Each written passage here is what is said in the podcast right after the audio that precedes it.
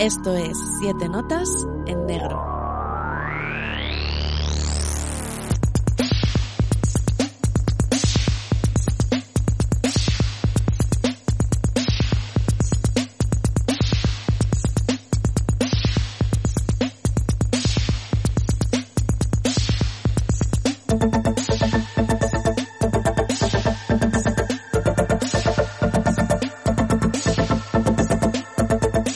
Chao, querida audiencia de Siete Notas en Negro.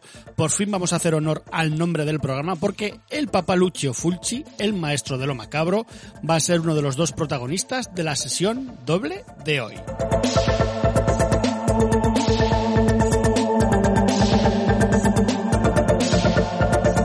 A su lado, y no menos importante, Darío Argento, uno de los maestros del guialo. Junto a los dos vamos a presenciar el fin de este subgénero, viajaremos hasta 1982 y poder ver juntos Ténebre y el Destripador de Nueva York. Comienza una nueva sesión doble, comienza, hoy más que nunca, siete notas en negro.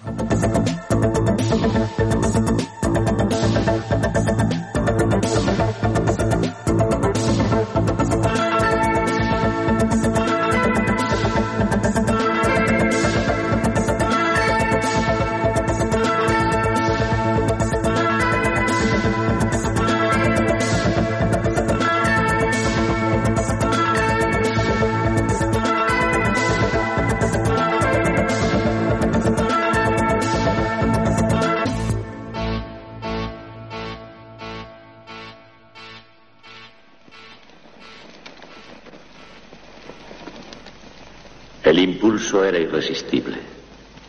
Solo había una salida para la agresividad que le torturaba y decidió cometer su primer asesinato.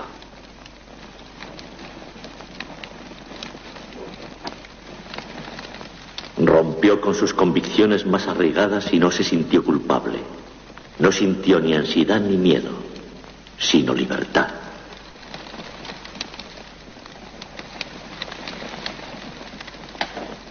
Todas las humillaciones que había tenido que soportar podían ahora desaparecer con un simple acto de violencia.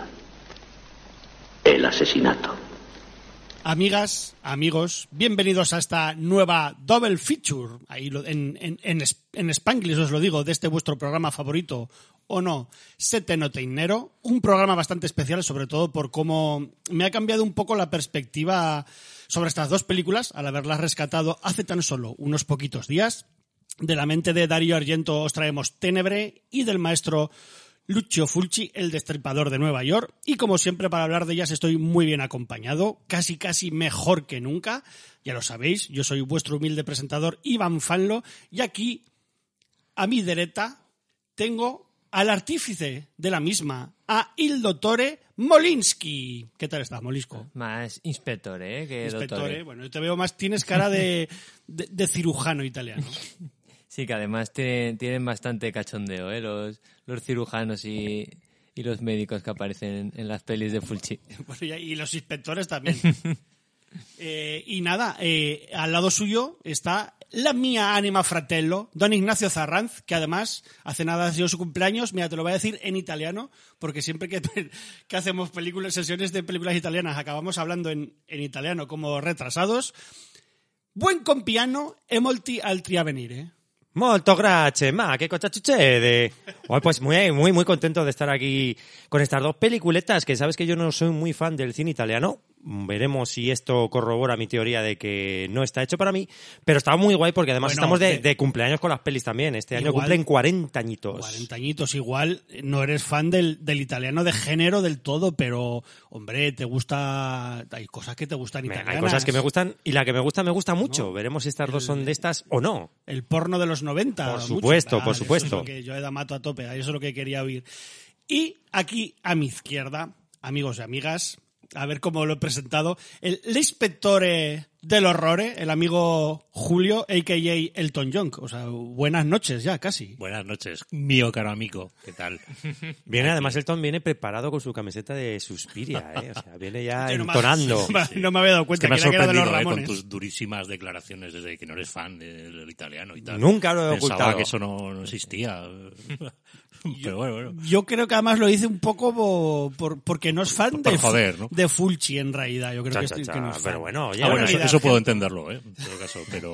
No, eh, en fin, tiene que haber de todo, ¿no?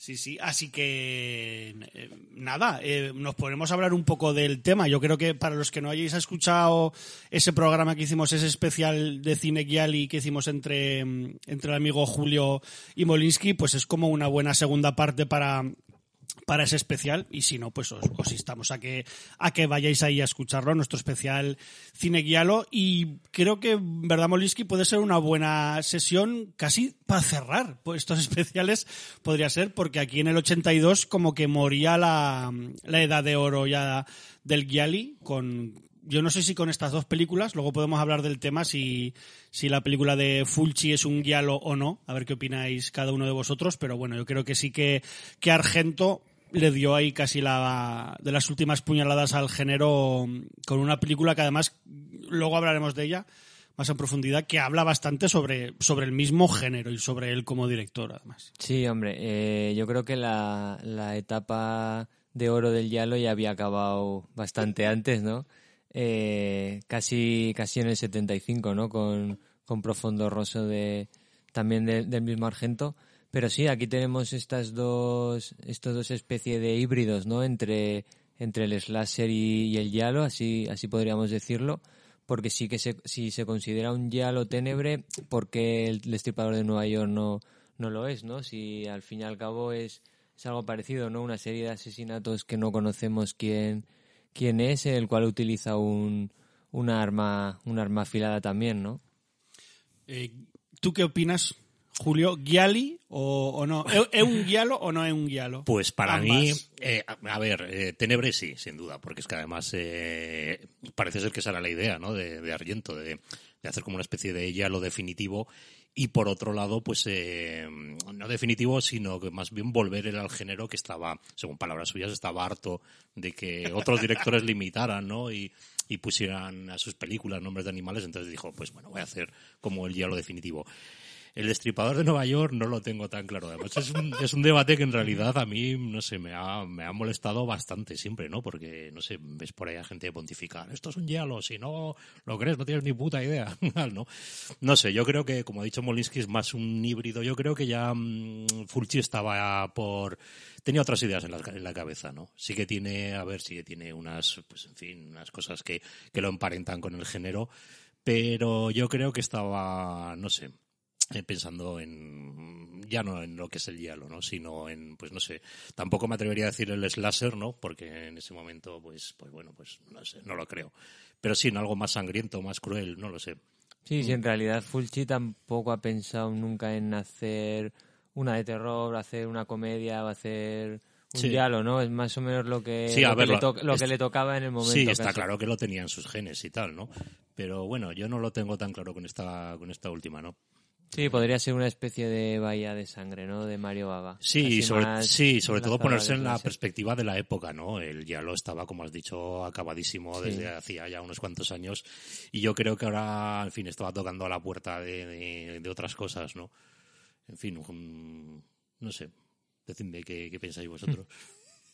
Yo, o sea, yo sobre Tenebre no tengo también ninguna duda, ya te digo, yo luego hablaremos más del tema, lo vuelvo a repetir, pero es una peli que en su momento, cuando la vi hace muchísimo, ya te digo, cuando lleguemos podemos hablar más en profundidad, no, no me gustó mucho, quizá porque no, no, después de ver las dos anteriores, todas las anteriores, no, no me esperaba eso. Veo que te pasó como a mí. Podemos hablar de... Y, y el otro día cuando la volví a ver era en plan de, hostia, pues si es que es el es como el, el casi el ya lo definitivo porque le da la vuelta un poco a veces al propio género, o sea, es, es una maravilla que casi el, el creador, por así decirlo, del del género, ¿no? Eh, salvando al, al, maestro Baba, eh, o el que, lo, el que lo, lo, elevó, ¿no? Un poco más todavía, pues sea él el que le quisiera dar esa, esa puntilla. Ya que, ya te creo, yo por todo lo que he podido leer estos días en libros viejos y algún documental, algún vídeo en YouTube tal, creo que era la idea de, como has dicho tú, de Argento, de, uh -huh. de, dar otra forma más, incluso apuntillar un poco el género,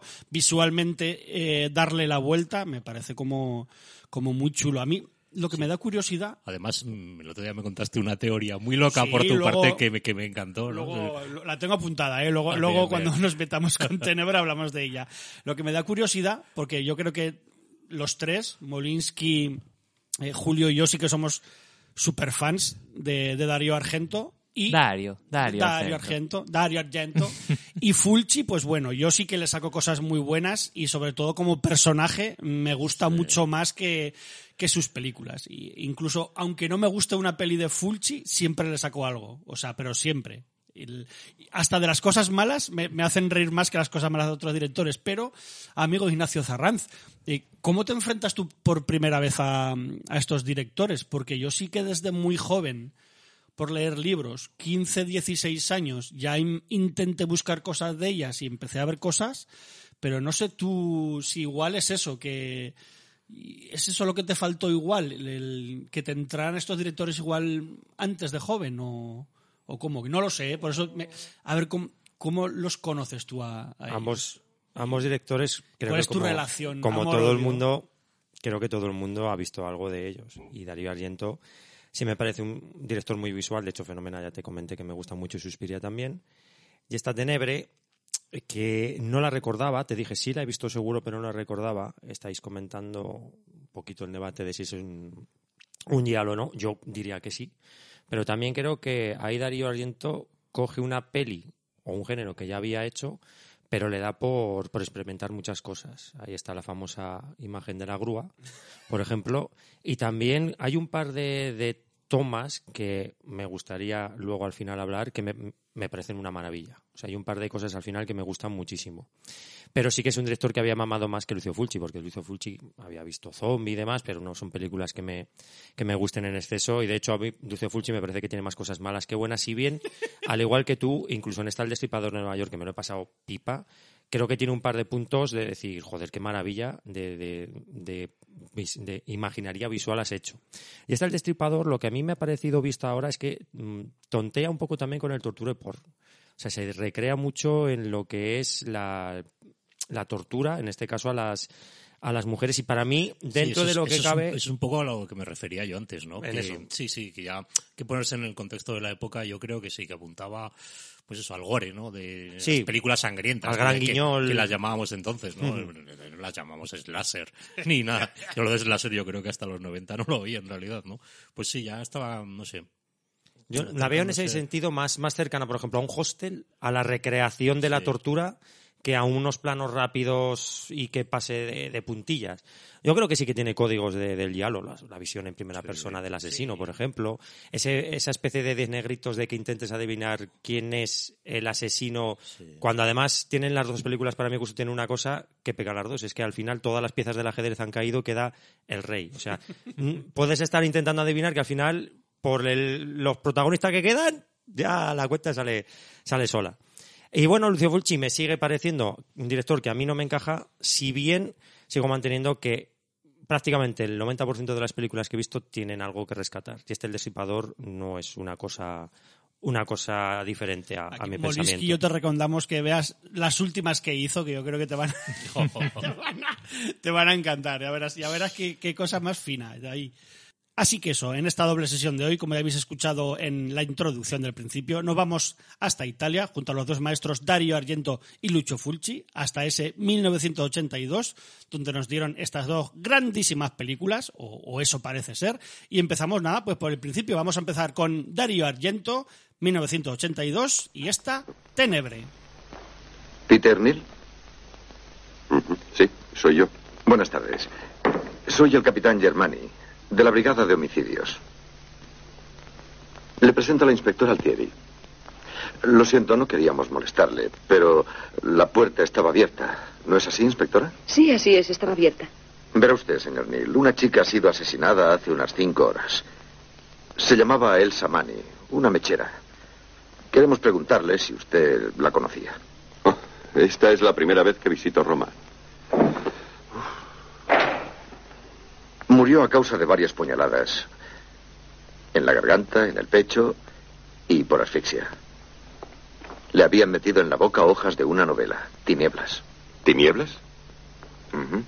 Pues eso, aquí estamos. Eh, no sé quién se atreve a, a decirme un poco de, de qué va esta tenebre. Yo, yo mismo, si queréis, vamos, tampoco. La idea central tampoco es muy complicada, ¿no?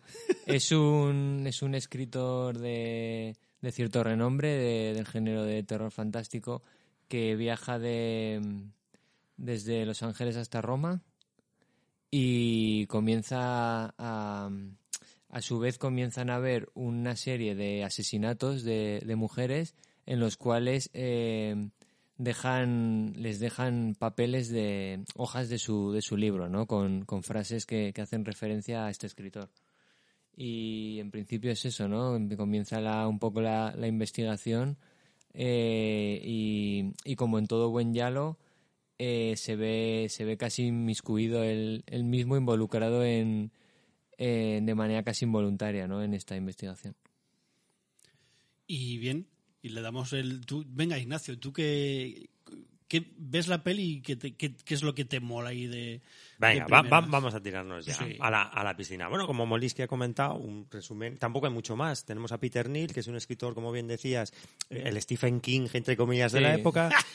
Y su libro Tenebre, ¿no? que es un, libro que hace muchas referencias sexuales a lo más, además eso está, me pareció curioso, a lo más sórdido, estamos hablando que la película tiene 40 años, pero este Peter Neal además como que lo que escribe en el libro es que la única conducta errática e indecente es la del asesino en ese libro de Tenebre, no lo que en ese momento empiezan a hablar como desviaciones, estamos hablando de homosexuales y demás.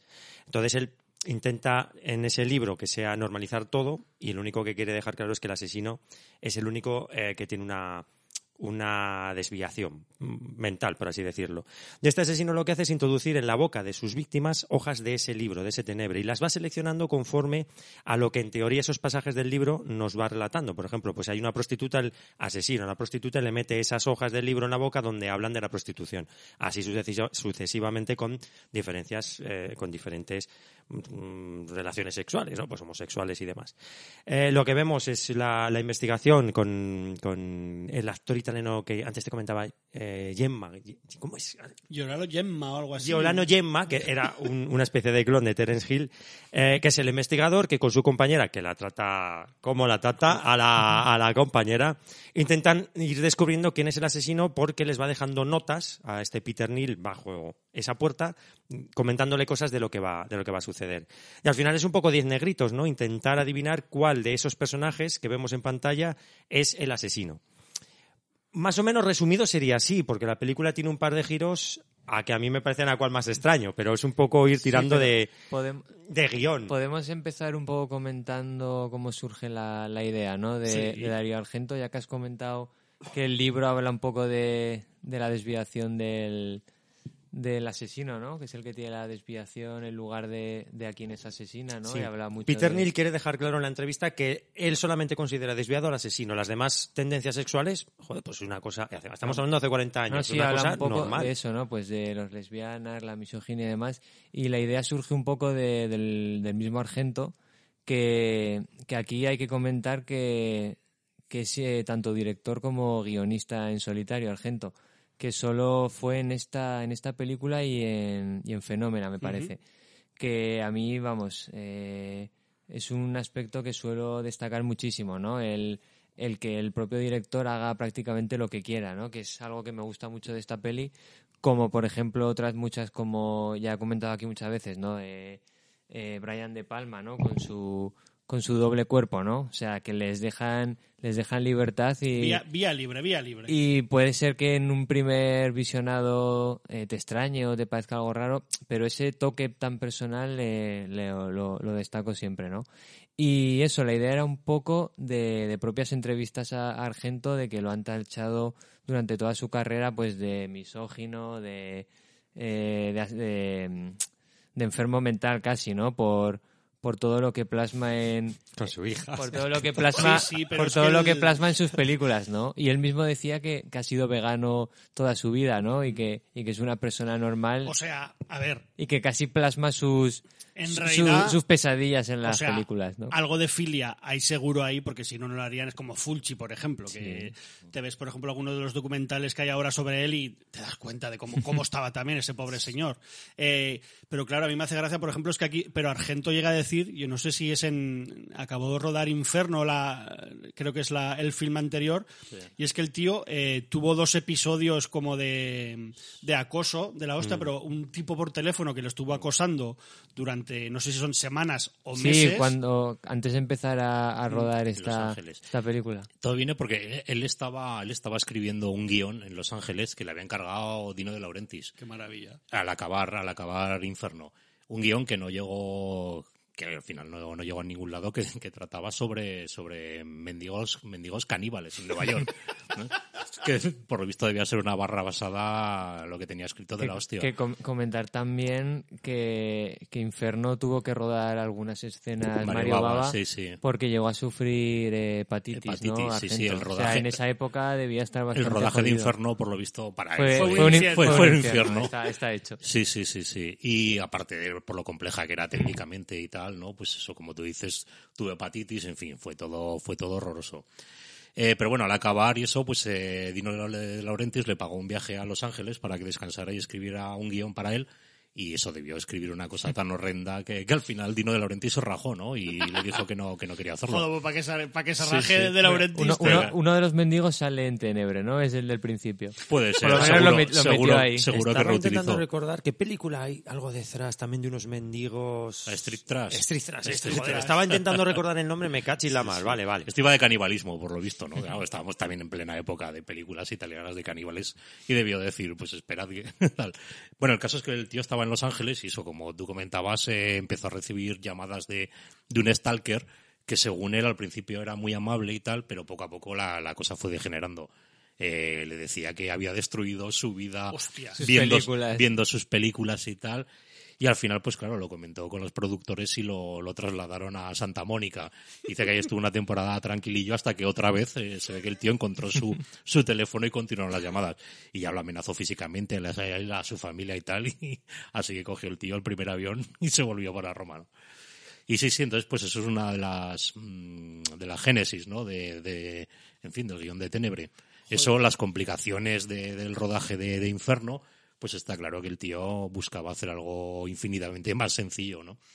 Bueno, y lo que ha dicho, claro, es que ahora, visto con la per- perspectiva de 2022, ¿no? El que la pueda ver ahora o la haya visto incluso a finales de los 90, tal, el mundo ha cambiado mucho, pero aquí sí que creo que, que se habla de cosas muy guay sobre el género. O sea, hay una, por ejemplo, Eva Robbins, que es la, la tipa esta que sale, que las- la- los recuerdos o visiones que tiene él en, en la playa, él- era una actriz eh, transgénero Transgénero, italiana, sí, sí. que luego ha sido súper activista y tal en, ahí en Italia. O sea que sí que está mostrando cosas guays. eh, es un podcast con spoilers, eh, por cierto, o sea, no vamos a cortarnos nada. Cu- 40 Son años. unas ya. pelis 40 años. bastante y creemos que hay, hay que hablar de cosas. Merece y yo creo, sinceramente, pues ese, que, eh, el- que es muy guay cómo concibe toda la película alrededor de ese asesino y de lo que está contando sobre él, lo que es bueno, lo que no es malo, el, el- el que está mal en realidad es él, pero es que luego que le dé la vuelta y que el autor del libro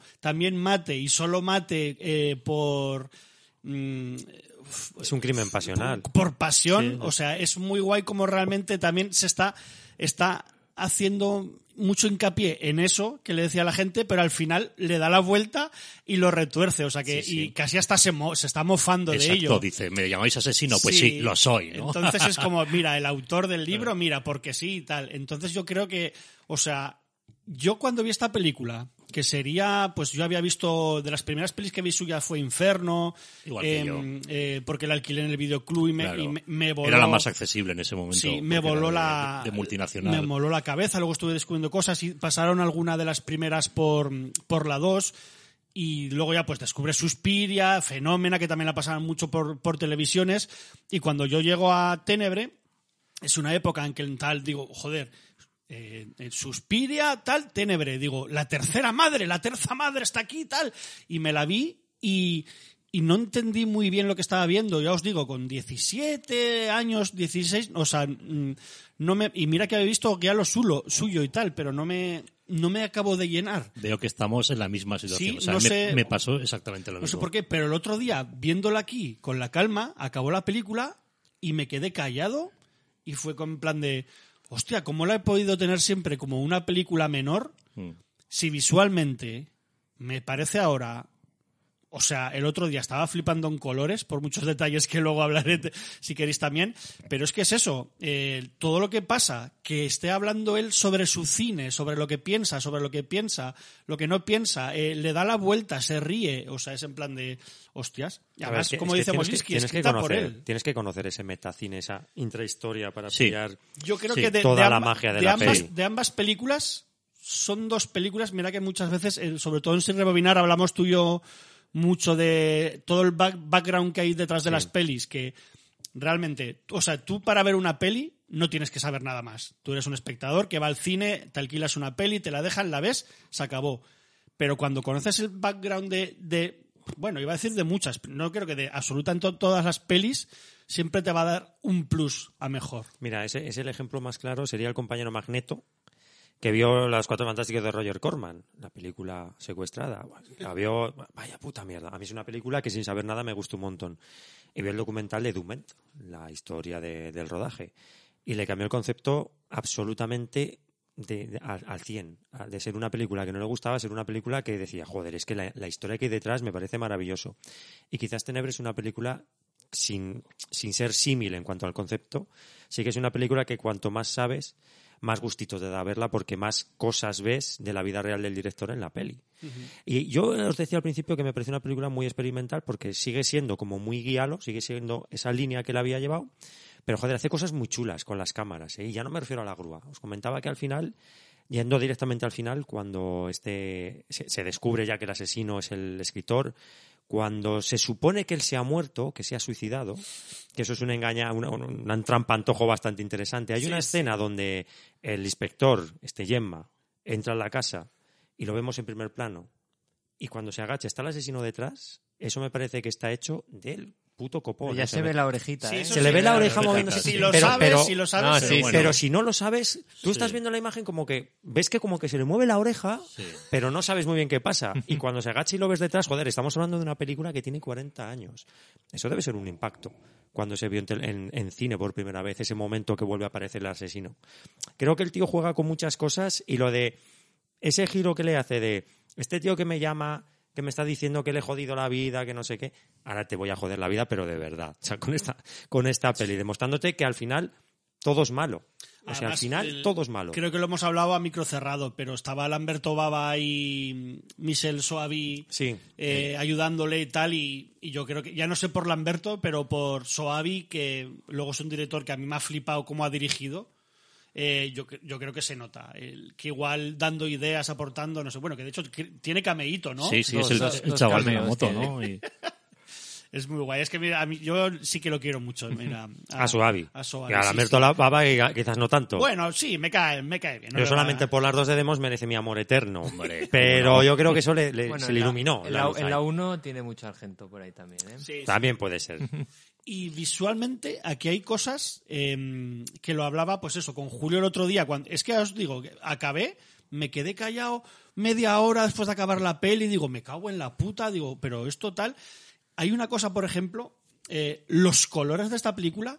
El blanco. eh, El blanco y el- el blanco y el hay- rojo. Hay muchos colores, está- pero están todos muy rebajados. Están como si les hubieran rebajado y no, todo a plena luz de día. Sí, sí, como colores muy, pues el, muy beige, como muy cremit, no sé cómo decirlo, el amarillo Sí, es pal- muy- son pasteles. son- Es muy, bla- muy blanco, muy azul, azul pastel. y creo que ahí también se está riendo él un poco, claro, de, de, de esos colores vivos y chillones de, en. Tenebre, en Tenebre, que sí es la anterior. Tenebre, esos No, rojos Inferno, amarillos, Inferno, eso, Inferno. O sea, inferno, Inferno. inferno el azul y el rojo. Sí, sí, o sea, Que eso fue Y, precisamente eh, por lo que a ti y a mí al principio nos descuadró tanto, ¿no? Sí, nuestro sí. primer visionado, a mí por lo menos, claro. Sí, sí. Eh, de, de, en fin, de ver ese despliegue en Inferno, que fue la primera película que vi de él, además. Y yo me estuve fijando, luego me la vi casi otra vez entera, porque me quedé rayado en plan de, tío, el color amarillo puede ser que es un amarillo muy crema además, ¿eh? No es amarillo, es muy crema. ¿Sabéis que creo que sale en cada, casi en cada escena de la película? En algún momento, porque está en el aeropuerto, hay una papelera amarilla, los grandes almacenes, el bolso, eh, el libro que roba, unas flores amarillas, la fachada de algún edificio, unas vallas de madera que, que parece que las hayan incluso pintado a propósito. O sea, es Pues puede una ser, cosa puede que, ser. que creo, Que estoy tenemos, seguro tenemos que en no la es- fotografía a Luciano Tobol y otra Sí, vez, ¿no? sí. El de Suspiria, que, que luego- volvió con él en esta peli. Es que claro, pasa de Suspiria, de ser rojo, rojo, verde, amarillo, a Inferno rojo, azul, y aquí eso, casi blanco, casi. Claro. blanco, que aún contrasta más la Claro, sangre, blanco, casi como en a la profo- luz del sol. casi más roja que en profundo rojo, ¿eh? Sí, sí, se deja el lienzo totalmente ya en blanco de la pantalla para, para También, poder también pintarlo parece cuando ser que quiera. quería darle una imagen futurista a la película, ¿no? Hombre, lo de la, Porque- la, la arquitectura Sí. es acojonante. La Está, casa del- está, Sí. está ambientada en, en el barrio Eur, Eur, Eur de, Roma, ¿no? Que sí. es, que es un, un barrio, eso debe ser la arquitectónica. de la época de Mussolini, sí, de la... Y además, igual voy a Roma este verano, o sea que me voy a hacer un no- argento día. No ¿eh? no Pues sé- no yo, sé- yo me lo he hecho, ¿eh? Si quieres te lo Pues sí, por te recomendaré. Yo, Sí, sí, yo- sí, tío, yo sí. fui a ver la plaza de la plaza de Inferno. Inferno. Yo también he estado, Que también sale en, en la profecía. la profecía. Y bueno, y, la de y la- creo que en la. no, el- sí, ¿cómo se llama? La de la italiana esta, que todo transcurre en ese edificio, además. Eh, joder, no me acuerdo cómo se llama. Bueno, ya me acordaré. a lo largo y de- la ragacha que sapeva tropo también sale, creo. Que además tiene. Ahí sale, no, ahí sale la Plaza de España. ¿Sí? El apartamento está en Pero la yo- Plaza de bueno, España. Creo que las dos, sí. pero sí, Plaza de España Ay, también. me acuerdo de la pelista que digo. que de chula. hecho, ahora que comentamos la ragacha que es Tropo, también tiene mucho alguna referencia esta película a, a esa como, Hombre, John- como, primer, como primer yalo, ¿no? Pero John tenemos Saxon. ese John- esa la recuperación de John Saxon o, o, la, o la escena inicial de- del escritor viajando en, en el avión leyendo un libro, Sí, sí, un sí. libro yalo, ¿no? Por así decirlo. Sí, y Que yo- curiosamente, además, en El pájaro de las plumas de cristal, el protagonista Sandalmas también es un escritor que al final se acaba yendo en avión, ¿no? Esto es como si volviera el mismo escritor es que- y acabara es convertido en un asesino, es ¿no? exactamente- Más mayor y más... juega mogollón a referenciarse mucho a sí mismo, lo Mm. que has dicho tú, lo del escritor, tal. Luego hay un plano cuando está mm, Daria, eh, ¿cómo se llama la mujer, coño? Nicolás. En, en- dentro, del, dentro del coche, mientras todo mojada está Ah, con el agua, el agua, la obsesión está de... Eso es súper sí. Suspiria. O sea, Suspiria, es un sale plano Inferno, calcado sale- al sí. principio de Suspiria, aquí Sí. siendo el final Mm. casi ya de la Y película. lo que, lo que comentabas de, de ese futuro apocalíptico, o sea, ese futuro distópico casi, que quería estar ambientado en un futuro. Mm. No sé si lo queréis comentar alguno o sabéis algo Lo más. de la arquitectura de la, de la casa del, del presentador, que resulta que es el asesino, o, o uno de ellos, me parece que tiene unas líneas acojonantes esa, Pues ese está- edificio. Y es- muchísimo cristal, o sea que el asesino Sí. está totalmente... eh, a, a la- a los ojos de todos, aunque tiene ese sótano con todo eso, la casa me parece alucinante. De hecho, tiene ¿no? como una escultura de pinchos que luego Sí, se usa sí. ese pincho para. Es como muy guay. Y yo- Este, este emplazamiento y estos edificios blancos, estas ciudades casi vacías, eh, era una idea que, que tenía Argento de que quería emplazarlo eh, en un futuro en el que en el que había ocurrido eh, había ocurrido una bomba atómica, pero nadie se acordaba de que había ocurrido. Hostias. O sea, quería mostrar eh, una población diezmada, o Con sea, poca con calles, poca, sí. poca gente en las calles, estos edificios blancos, pero que no, que no recordaran que, que había ocurrido, ¿no? Y comentaba también Podría que- ser, ¿eh? O sea, que como no se nombra nada, pues, y, Y poca gente hay en las Come- calles, co- comentaba también que, que escribiendo Fenómena eh, tenía él en mente de que en ese en esa ambientación, en esa historia, eh, habían los alemanes habían ganado la, la guerra mundial y lo mismo y no eh, y no es sea- un presente en el cual los nazis son los que... Adolf Hitler había ganado, pero la población lo mismo, no se, o sea, no se acordaba de que habían ganado. Entonces, no sé, son Ojo- cositas que tiene. A esas líneas temporales. ¿eh? Son Igual, son- igual ha pasado algo así, ¿no? Y, Y no son lo cositas recordamos. que Y no lo tiene, recordamos, que tiene ¿eh? Argento en la cabeza. que cada vez estamos más cerca de, de los nazis en todos sitios. O sea que, cuidadín. Yo, por ejemplo, lo que le dije a Julio el otro día de, de los colores, que es eso, como toda su filmografía anterior, y llega aquí y apaga todo, todos los colores, que yo creo, bueno, al menos en mi perspectiva, no sé, pero me mola mogollón porque sí que veo esta película como el canto del cisne de, este subgénero del guialo. Yo incluso creo que este tío lo hizo adrede en plan, mira, eh, esta es la última peli, es el último guialo que igual dirijo, que luego igual, igual no. Podemos hablar a ver si, si ópera es un guialo o los otros que tienes, yo creo que hizo más. Pero es el, es el canto del cisne del subgénero. eh, y se están Sí, apagando, vamos, se están como- apagando los como colores. que se han desteñido los Sí, colores sí, del se hielo. están ¿no? apagando los colores y después además solo queda lo que más se ve, el blanco durante toda Y el rojo toda la de la peli. sangre. y el rojo, ya, El digo, rojo es- que no es- falte. ya te digo que Y me mola mucho tacones, esa esos idea de, rojos. de hacerlo más lienzo que nunca para poder, para, para poder bañar de rojo, que de hecho cuando mata al asesino, el primer asesino, y cuando mata al protagonista, hay como mucha diferencia. Cuando mata al protagonista, que además yo el que asimilo es que es más como el alter ego de Argento, casi en realidad, encima es como más bruto todavía. Sí, de hecho lleva, lleva el hacha. el último asesinato con la mano, tal, o sea, es, es, es una pasada. Uno es como más cirujano y el otro es como más salvaje. De hecho, el, el escritor es el que lleva el hacha y es el que le corta el brazo a su mujer. A los Jack Torrance. A los Jack Torrance, exacto. Y es cuando comentas tú, sobre todo, lo- ahí es cuando más cuenta te das, el blanco de la imagen para que resalte con ese rojo. Joder, comentaba antes, Molisky Suspiria, con esos, al final, esos rojos tan chillones, tan brutales, ya que está todo tan tranquilo, son colores tan calmados Sí. que no te invitan a la violencia hasta que viene el asesino y la desata. A mí mira que Suspiria me flipa la fotografía, pero es que yo con Tenebre tengo ahí un... Como es la primera que vi así en que jugaba tanto con los con colores... Infer- Inferno. Os jode. Que con se está sí, llamando todo el todo el rato. Con Inferno, o sea, me parece... Es, Me pasa igual. Es que es, Es una es que es, pasada. es que es de artificial que es, Sí. le da la vuelta y es una maravilla. Esos azules y rojos súper fuertes, eh, asomándose a las ventanas. Es que es tan artificial que, que sí. Y la, la edición de, de Arrow, no sé si la habéis podido ver, de, Infer- la de de Inferno la tengo, sí, sí, la pero tengo, de Arrow, sí, sí, es sí. una auténtica maravilla. Esos planos Ah, desde sí. fuera, el edificio. Tengo Cuando la- quieras, cuando quieras y la, tra- la traigo aquí y la vemos. Cómo se mete el viento por la ventana. Y claro, a mí me pasó pues eso lo mismo, claro, que después de tanto artificio, con la primera vez que llega esta peli fue como, como una bajuna, ¿no? Porque claro, también esperaba que fuera una especie de continuación, sobre todo por el nombre, ¿no? Yo qué sé, Tenebre, Sí, Mater, sí. Mater Tenebrarum, yo qué sé, ¿no?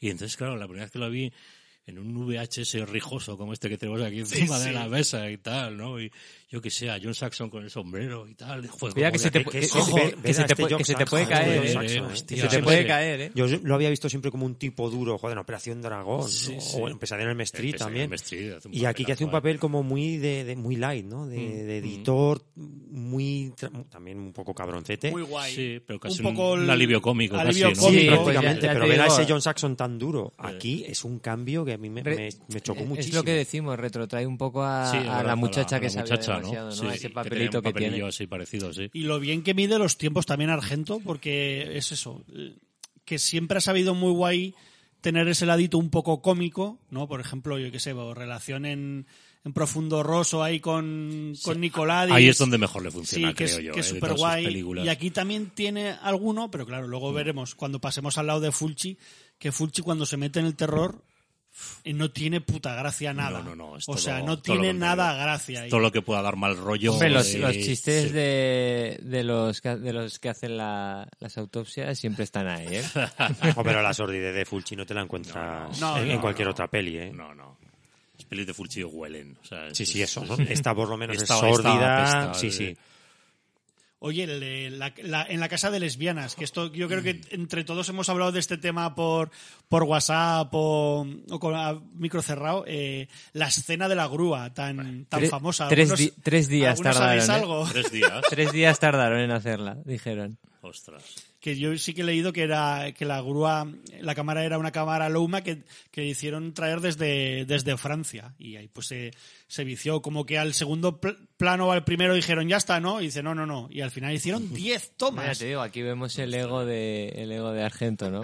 Además, de- 10 tomas para contar el qué, a mí me parece una maravilla. Sí, no, porque precioso. realmente no sirve para nada esa, Pero yo esa le- toma, ¿no? Pero, en, en algún momento, pero claro, después claro, de haber mamado, mola tanto que... después de haber mamado tanto cine, tú te imaginas que en algún momento con esos traveling que hace la cámara va a aparecer el asesino por alguna Creo ventana. que No, él- Que va, que va, nada. no sirve Creo para que él nada, explica, es que tengo aquí como ocho No, libros sí, o sea- de Argento de Fulci, explica como que te da a entender que veas la casa que era una casa como muy hermética en a ver por dónde se podía meter el asesino y al final creo que se mete por debajo, ¿no? O sea, quiero No, decir, pero no- quiero, quiero decir, eh, la escena empie- empieza por, por la chica que está abajo, Sí. sube, entra en la habitación, pasa todo por arriba y vemos cómo el asesino empieza a abrir la persiana por detrás. Mm.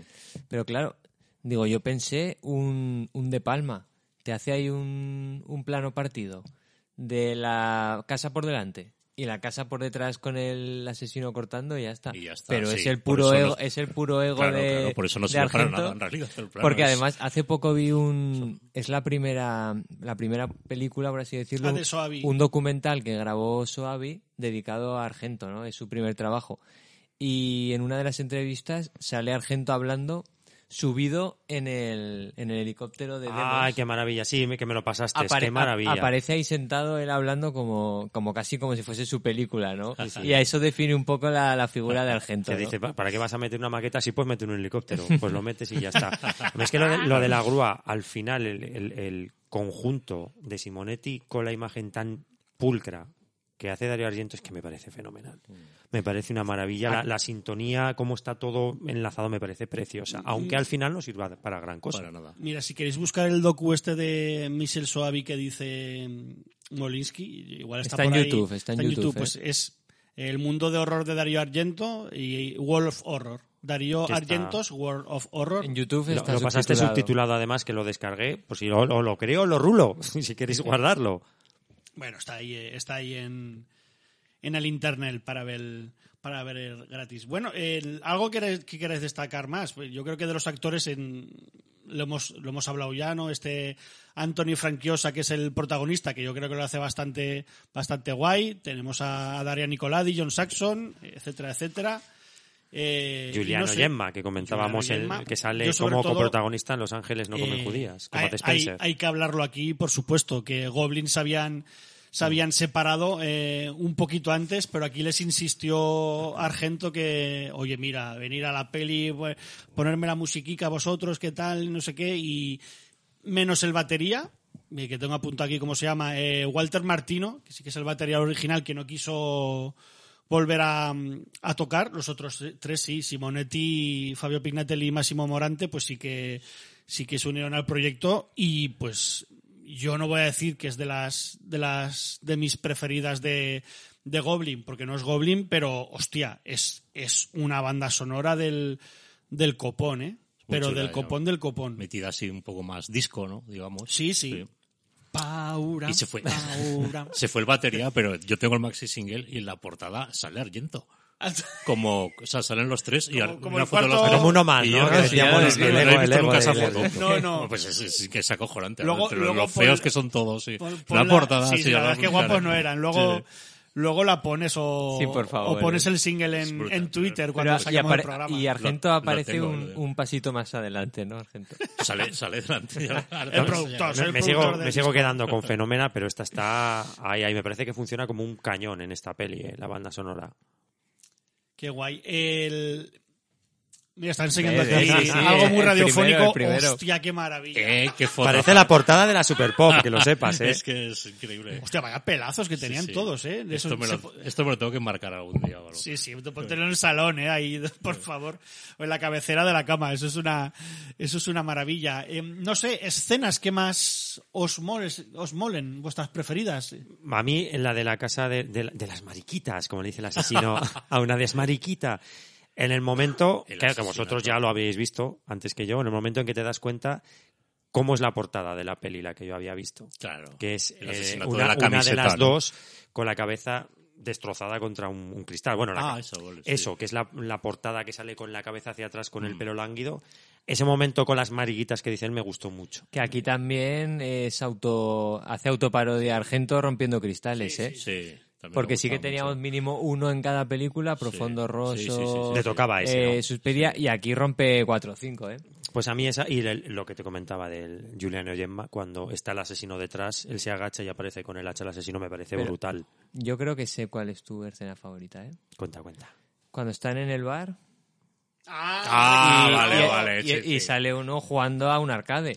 Va, pero hay arcades en las dos, de Sí, hecho, de hecho, ahí vale, pasa esa foto de la que comentas tú, con una de las mariquitas que está ahí en ese, en ese salón recreativo, y en la de Lucio Fulci también hay un, un salón, pero como hablábamos antes, mucho más sórdido, más, Claro, más picantón. Pues podría ser una de mis escenas favoritas, sí señor. Que además ahí te das cuenta que tienen una relación un poco peculiar ellas dos, Sí, poco sí. abierta, y ahí está el objetivo de ese asesino que hace como esa realización del libro de Tenebre. Y, y Molinsky, ¿cuál, qué, qué canción te lleva ya al síndrome de Stendhal? Cuéntanos. ¿Qué canción? O ¿Qué qué escena, escena. no? Eh, pues yo diría un poco la escena, me voy a unir a, a mi amigo Tarantino y la última escena cuando le cortan la mano, que de artificial y falsa que es, me, me parece una, una auténtica maravilla. Nunca un brazo tuvo tanta sangre. Eso es de que- Y, y que quería, tan líquida, ¿no? quería antes de, de, de pasar eh, a, a que Elton diga su escena, quería comentar un poco más del reparto, ¿no? Como destacar esta, esta, esta actriz que sale robando el libro al principio Hombre, de la película, sí. Que es la... Mater Lacrimarum La madre lacrimarum de de, Inferno, ¿no? de Inferno, ¿no? O la, o niñera de, la niñera de aquella sí. casa del cementerio también Qué guapa también de. Fulci, ¿no? Y, y como curiosidad decir también que la actriz esta a la que le cortan el, la mano eh, fue, fue esposa de, de Berlusconi. Y, Ah, po- sí, y por, y por eso sí. esa y por, Hasta- y por eso bastante, esta, es- ¿eh? esta 2000 y escena esta escena ha estado ha estado censurada Ah, bastante había tiempo ¿no? Es una peli nasty esta, ¿no? De Tenebre. Sí, una video nasty fue, sí. De hecho, incluso la carátula le- en, en Inglaterra, ¿no? El, la chica que sale boca abajo con la garganta puesto un cortada. lacito. Bueno, sí, en un Inglaterra lacito tiene, tiene rojo. un lacito rojo. ¿no? Madre mía. Eh, Que, Qué fuerte, eh, que esto, no sé, lo de los video- videonastis, tela, Hombre, tela marinera. estamos hablando hace 40 años. Es también lo que comentábamos antes de la misoginia que se acusaba a Darío Argento o Lucio Fulci, que la tendrían, pero joder, hay que ponerse en el, pe- el pensamiento de hace 40 años. Hostia, pero como para prohibir semejante lista de pelis. Es una Y, locura. No, y que pero- durara tantos años. Pero eso, Pero, surgió- pero eso siempre se ha hecho, joder, Molisky, tú también que juegas a los videojuegos, hasta hace prácticamente nada, Wolfenstein no se vendía en Alemania. El puto Wolfenstein 3D, macho, que es un juego del 92. surgió surgió un poco por eso. Yo yo sí que pude leer el, el libro que ha editado que editó Reverendo de, de las videonastis no y explica un poco eso no surgió un, un órgano censor para intentar parar todo lo que lo que se estaba produciendo por por debajo en, en videoclubs no entonces le tocó el santo a, a esas 40 películas como podía haber sido a otras que estoy seguro que había muchísimas peores no que estas ¿Y escena Catacroker preferida para, para Pues Elton? me gustan mucho las dos que han mencionado aquí los compañeros, ¿no? La del riego por aspersión de, de la pared y el asesinato de las dos chicas. Bueno, es que aquí los, los asesinatos son especialmente artísticos, ¿no? En, Yo- Ay, en- ahora en- que en dices esta eso, película. es Elton, un- el, el asesinato también del, del periodista, el puto chazo que le mete en la cabeza está hecho Sí, sí. alucinante lo bien hecho sí, que está. sí, sí. Están hechos muy guay porque además eso, al ser tan luminoso hasta todas las muertes, La tiene que estar muy bien de la muerte de John Saxon, ¿no? Que está ahí mirando para un lado, para Sí, otro, sí, que además sí, se, que- se toma su tiempo, ¿eh? Y luego sí que tiene, hay una escena que en concreto que, joder, no sé, me mosquea mogollón, de estas cosas delicadas, ¿no? Que, que en realidad también sabía hacer el Argento. Hay una escena justo al final, bueno, eh, antes de que maten a John Saxon, cuando va a visitarlo a su, a su despacho, me parece que es, que justo antes de irse, el, el protagonista, el escritor, no sé, de repente, no sé si os acordáis, se- el tío se queda parado en la puerta y mira hacia atrás a la habitación, que ya no hay nadie, se queda así mirando la habitación y, y sale de la escena. ¿no? Ay. Y dices, ay, hostia, que, no sé qué ha querido decir con esto y tal. Viéndolo en retrospectiva, que el tío, o sea, como que echa de menos, eh, en fin, su cordura y, y, o sea, con respecto a lo que va a hacer o algo así, no sé, no sé, esas cosillas así. Hombre, ¿no? ahí no, no es que, no es que muestran- está la mu- no es que está la mujer Es que nos muestran por primera vez que están liados. Sí, Jane, pero, pero, pero, pero no está, pero no, no es está ahí no, es ahí que pero está no- la mujer dentro. Sí, pero está, escon- pero Sí. está escondida. Eso Pero también es- es muy sí, friki, sí, que sí. está la- escondida en un cuartito secreto Sí, que sí, tiene sí, que sí, en plan sí, de sí. pero igual es lo que dices tú. Sí, Al no espectador sé. es, Es que no tiene, no tiene ningún sentido esa- ese momento, ¿no? Y entonces- Pero al espectador es solo- la primera noción que le dan de que ellos dos están liados. O sea, eso, eso Sí. es la primera pista de que va a ser un asesinato pasional. Igual van por ahí los tiros, porque hasta entonces no eres consciente de que John Saxon y, y Jane, que es el nombre Claro, en esa ficción, no- están liados. Hasta ese momento, pista, justo ahí. ¿no? Sí, sí. Bueno, pero en fin, deja, deja detalles Jane, ahí que, así. Jane, que se supone que está ahí para que no la vean, pero se pasea en coche Eh, sí, y con no se corta por un la, pelo. toda la sí, sí, ciudad. digo, pero por joder. debajo de la habitación del hotel Sí, dice, sí, hostia, sí. pues está ahí Jane y ya. Bueno, en fin, Pero cosas corta- del guion como esta chiquilla Jane. jovencica que se echa a correr, que la persigue el perro, que vaya malas pulgas el perro Hostia, y vaya- acaba en la vaya- casa del vaya asesino. Esa salto, esa salto olímpico, ¿eh? Esa escena que es larguísima El es un despolle. Vaya, vaya, Salto olímpico. ágil el perro. las Eso me recuerda- me las recuerda la- un más bonitas del cine que he visto un poco a la de las ratas en infierno, ¿no? Es como una escena ahí de, de horror por horror, o sea, porque es Sí, que porque es como... es lo, es lo que dice, es lo que dice Ignacio. parecía de re- cujo, digo, pero ¿qué Sí. demonios y de pasa a este perro? De repente acaba en la casa, ¿no? Sí, sí, le persigue Sí, el perro y de, de repente acaba en la casa del asesino como el que no quiere la cosa. Es muy friki. que se había dejado las llaves y por eso vuelve. las llaves asesino. puestas, es verdad. Bueno, una serie de cosas de guion. Yo como, yo como set piece me quedó también mi escena preferida. Creo que es, es la, pues el asesinato de las dos pobres lesbianas, Es que pero sobre todo es- eh, en la primera parte del asesinato, que empieza con mi plano preferido del mundo, que es una navaja Y la camiseta. no, golpeando una bombilla para Ah, apagar la vale, luz. vale, o sea, golpea perfectamente la bombilla para solo joderla mínimamente para que se apague la luz. Eso es que me, se, me pone, se me pone durísima viendo, viendo eso. Y el primer asesinato que se está quitando la camiseta y le rasga un poquito la camiseta para que se la vea la cara a gritar. Eso es o sea. Que es la- y esa de es la- repente que eh, se oye como una explosión, ¡plas! La sangre. Esa es la foto de nuestro grupo, ¿eh? Sí, de- para las dobles sesiones. sí, Que además sí. justo antes hay una cosa así un poco rara, ¿no? Porque está la chica en la habitación, oye, un, oye una voz ahí que le, que le insulta Sí, y, se queda así como de... mariquita, Sí, se queda así extrañada y de, "Eh, me voy a despelotar. Le dice mari- mariquita, Le dice mariquita, en en, versión, en, no en versión doblada le dice mariquita, así que yo me quedé diciendo, pero qué demonios le está diciendo. Luego ves cómo se graba esa escena además y es una, es que hay que ser, hay que ser, tienes que tener oficio ¿eh? para poner la telica delante de la cámara con el agujero y la tía, eso es una imagen súper sencillita cuando Sí. la ves hecha, pero el impacto visual es cojonudo. Sí.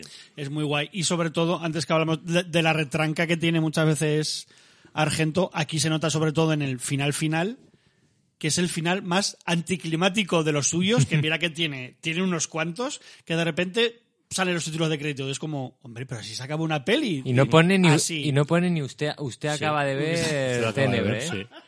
O sea, es en plan bueno, lo el- más el, anticlimático mega del grito de, de Aria Nicolo. Ya, y así termina, con el mega grito. Sí, Bueno, a mí eso me, me- me gusta mucho también, ¿eh? Además, no sé dónde he leído, creo que en alguna entrevista también, que, que decía ella que, que debía estar de este rodaje. Estuvo como muy harta y muy Sí, cansada. porque y no, le dijeron, no le gustaba nada Sí. su, su personaje. Grita muy fuerte y dice, "Di- o sea, el grito más fuerte que he dado en, en mi vida es el Porque era, el era, la, película". ul- era la última era la última escena que grababan, entonces sí, dio él que no se lo esperaba ni, ni Argento, ¿no? Que iba a dar ese grito. Sí.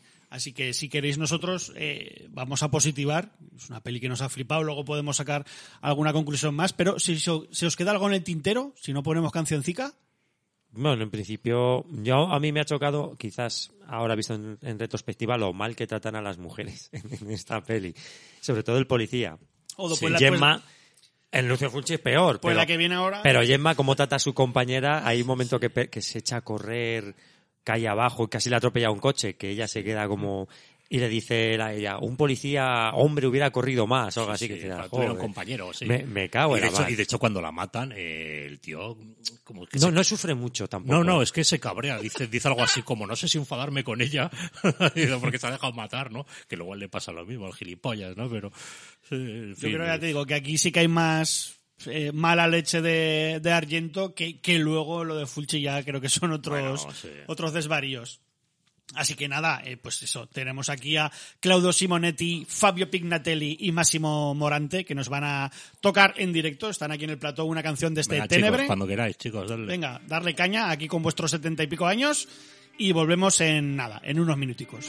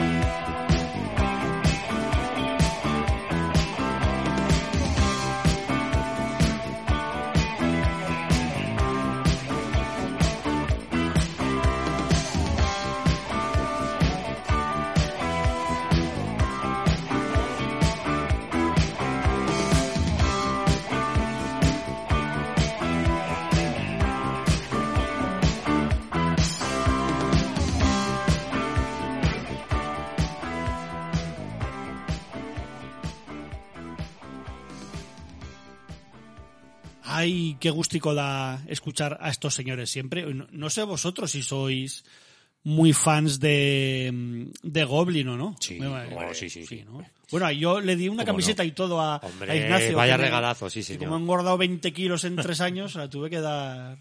Yo Sí, te- por lo menos muy fan. Te, Bueno, tra- te traje un vinilo de Suspiria, Bueno, es que ¿eh? de la, de la Profondo Rosso. De la Profondo Rojo, que no, que no, que no es una tienda barata, por así decirlo. No, no, es carísima.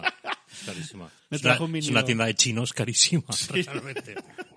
¿Habéis que, eh, vosotros dos habéis estado, ¿no? En Profundo. Yo sí, yo sí. Y no habéis visto a Argento, solo a. No, solo a... Bueno, solo... Para Ya, mí ya, ya. ya es guay, A ¿no? Luigi A- Cocci. a A Luigi Cocci. De sí, hecho, sí. yo me llevé el Blu-ray de, de Tenebre por si estaba, pero no, Ah. no estaba. ¿Y que el- ya llegasteis a hablar con él o.? Sí, yo me crucé cuatro palabras. Además, es- debía estar ahí con toda la familia. La mujer, eh, sí, no sé si los nietos o algo Que así. tendrá ya sus estaban ahí. 78, Sí, ¿no? sí, es un tío mayor. Muy simpático, sí. Sí, la verdad que sí, Sí. yo también estoy hablando un Además poco con le, él. le gusta eh, que la gente hable con él y se haga fotos y eso. Y a la mujer también, que estaba ahí como Ah, sí. emocionadilla. A mí, a mí me intentó engañar para que bajara abajo, digo, no, no. ¡Oh! Digo, no, digo, no, al museo, digo, no, Bueno, digo, no museo. voy a pagar, no voy a pagar lo que me cobren para ver, pa' ver cuatro muñecajos. Sí, Yo pues tengo tú lo has unos dicho, amigos cuatro que, muñecajos. que bajaron y tuvieron que subir en plan de, hola, encendernos las luces y tal y eso, por favor. Y así tal. Sí. Sí, yo me compré alguna mierda, no me acuerdo qué, pero carísima además. Sí. No, algún libro, algún. Sí, un libro y el vinilo. Sí. Está guay. Ay, Pero pues, bueno, hay que, hay que ir, claro, Sí, si vas sí. a Roma. Aquí os, os, os, os animamos a, a hacer un viajecico a Roma, a un rollo cinéfilo, veis Chinechita y luego todos los, los emplazamientos de, de los Giali y luego pues pasar por Profundo Rosso y yo que sé, y comer pizza y helado, yo que sé lo que se, se hace en Roma. Ya os contaré a ver lo que he hecho yo. Yo, yo que sé lo que se hace en Roma. Lo que, vacaciones en Roma me tocan a mí este verano, o sea que eso, a ver qué, a ver qué tal. Pues nada, nos vamos, de Roma nos vamos a Nueva York, a un- ese Nueva York de principios de los pestilente. 80, antes de que Giuliani lo, lo arreglara y se convierta, se convirtiera en ese parque pseudo parque parque de atracciones, ¿no? Temático que, que es ahora, tan limpio, tan reluciente. Pues eso, eh, Nueva York era un pozo pestilento de, de muchas cosas, pero también, ¿no? Con esa calle, ¿cómo se llamaba? La calle 42, repleta de, de cines de sesión continua, de, de películas, de prostitución, de cine porno, de, de Reportero droga. de la calle 42. Sí, sí, de, o sea, todo lo bueno es como el barrio de las Fuentes en, en- a finales de, lo- de los 80, así que nada, vamos a ver qué nos contaba Lucio Fulci en este 1982 sobre El Destripador de Nueva York.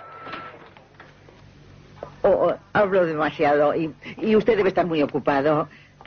Verá, la vi el viernes pasado hace exactamente 10, no, 12 días. Se fue a las 7 aproximadamente. Lo recuerdo porque en la tele estaban dando el capítulo de Dallas, la historia de esa familia que tiene tantos problemas como dinero. Siga, sígala, escucho. Como le estaba diciendo, serían las siete cuando la llamaron por teléfono. Era alguien que, eh, que hablaba de una forma muy rara, como si fuese un pato. Un pato. Cuac, cuac, cuac. Igual que un patito, pero no hizo cuac, cuac, cuac. Quedó con ella, pero no sé dónde. Entiendo. ¿Cómo es que oyó esa conversación? Pues primero creí que era para mí y luego me llamó la atención esa voz tan rara. Pero no era mi intención enterarme de lo que decían. Yo no soy ninguna cotilla, por el amor de Dios. Ni siquiera lo he pensado. Bien, se lo agradezco mucho, señora. Si fuese necesario, volvería a interrogarla. Buenos días. Es un caso interesante, ¿verdad? Señora, en Nueva York son asesinadas nueve personas por día y seis son mujeres. Mm. Gracias por su colaboración.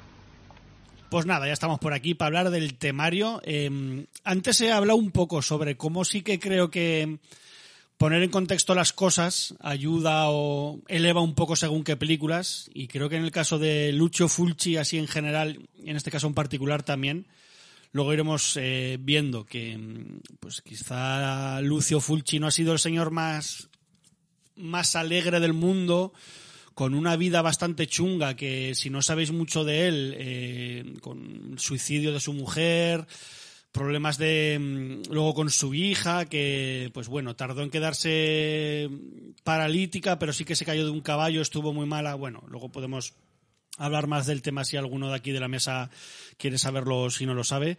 Pues eso, que ha sido un problema que sí que, o sea, ha sido un director que sí que yo creo que ha usado el cine de terror en particular, porque el tipo ha hecho de todo, ha hecho comedias, ha hecho erótico, polichesco, ¿no? Ha, Ha hecho western, ha hecho, ha hecho.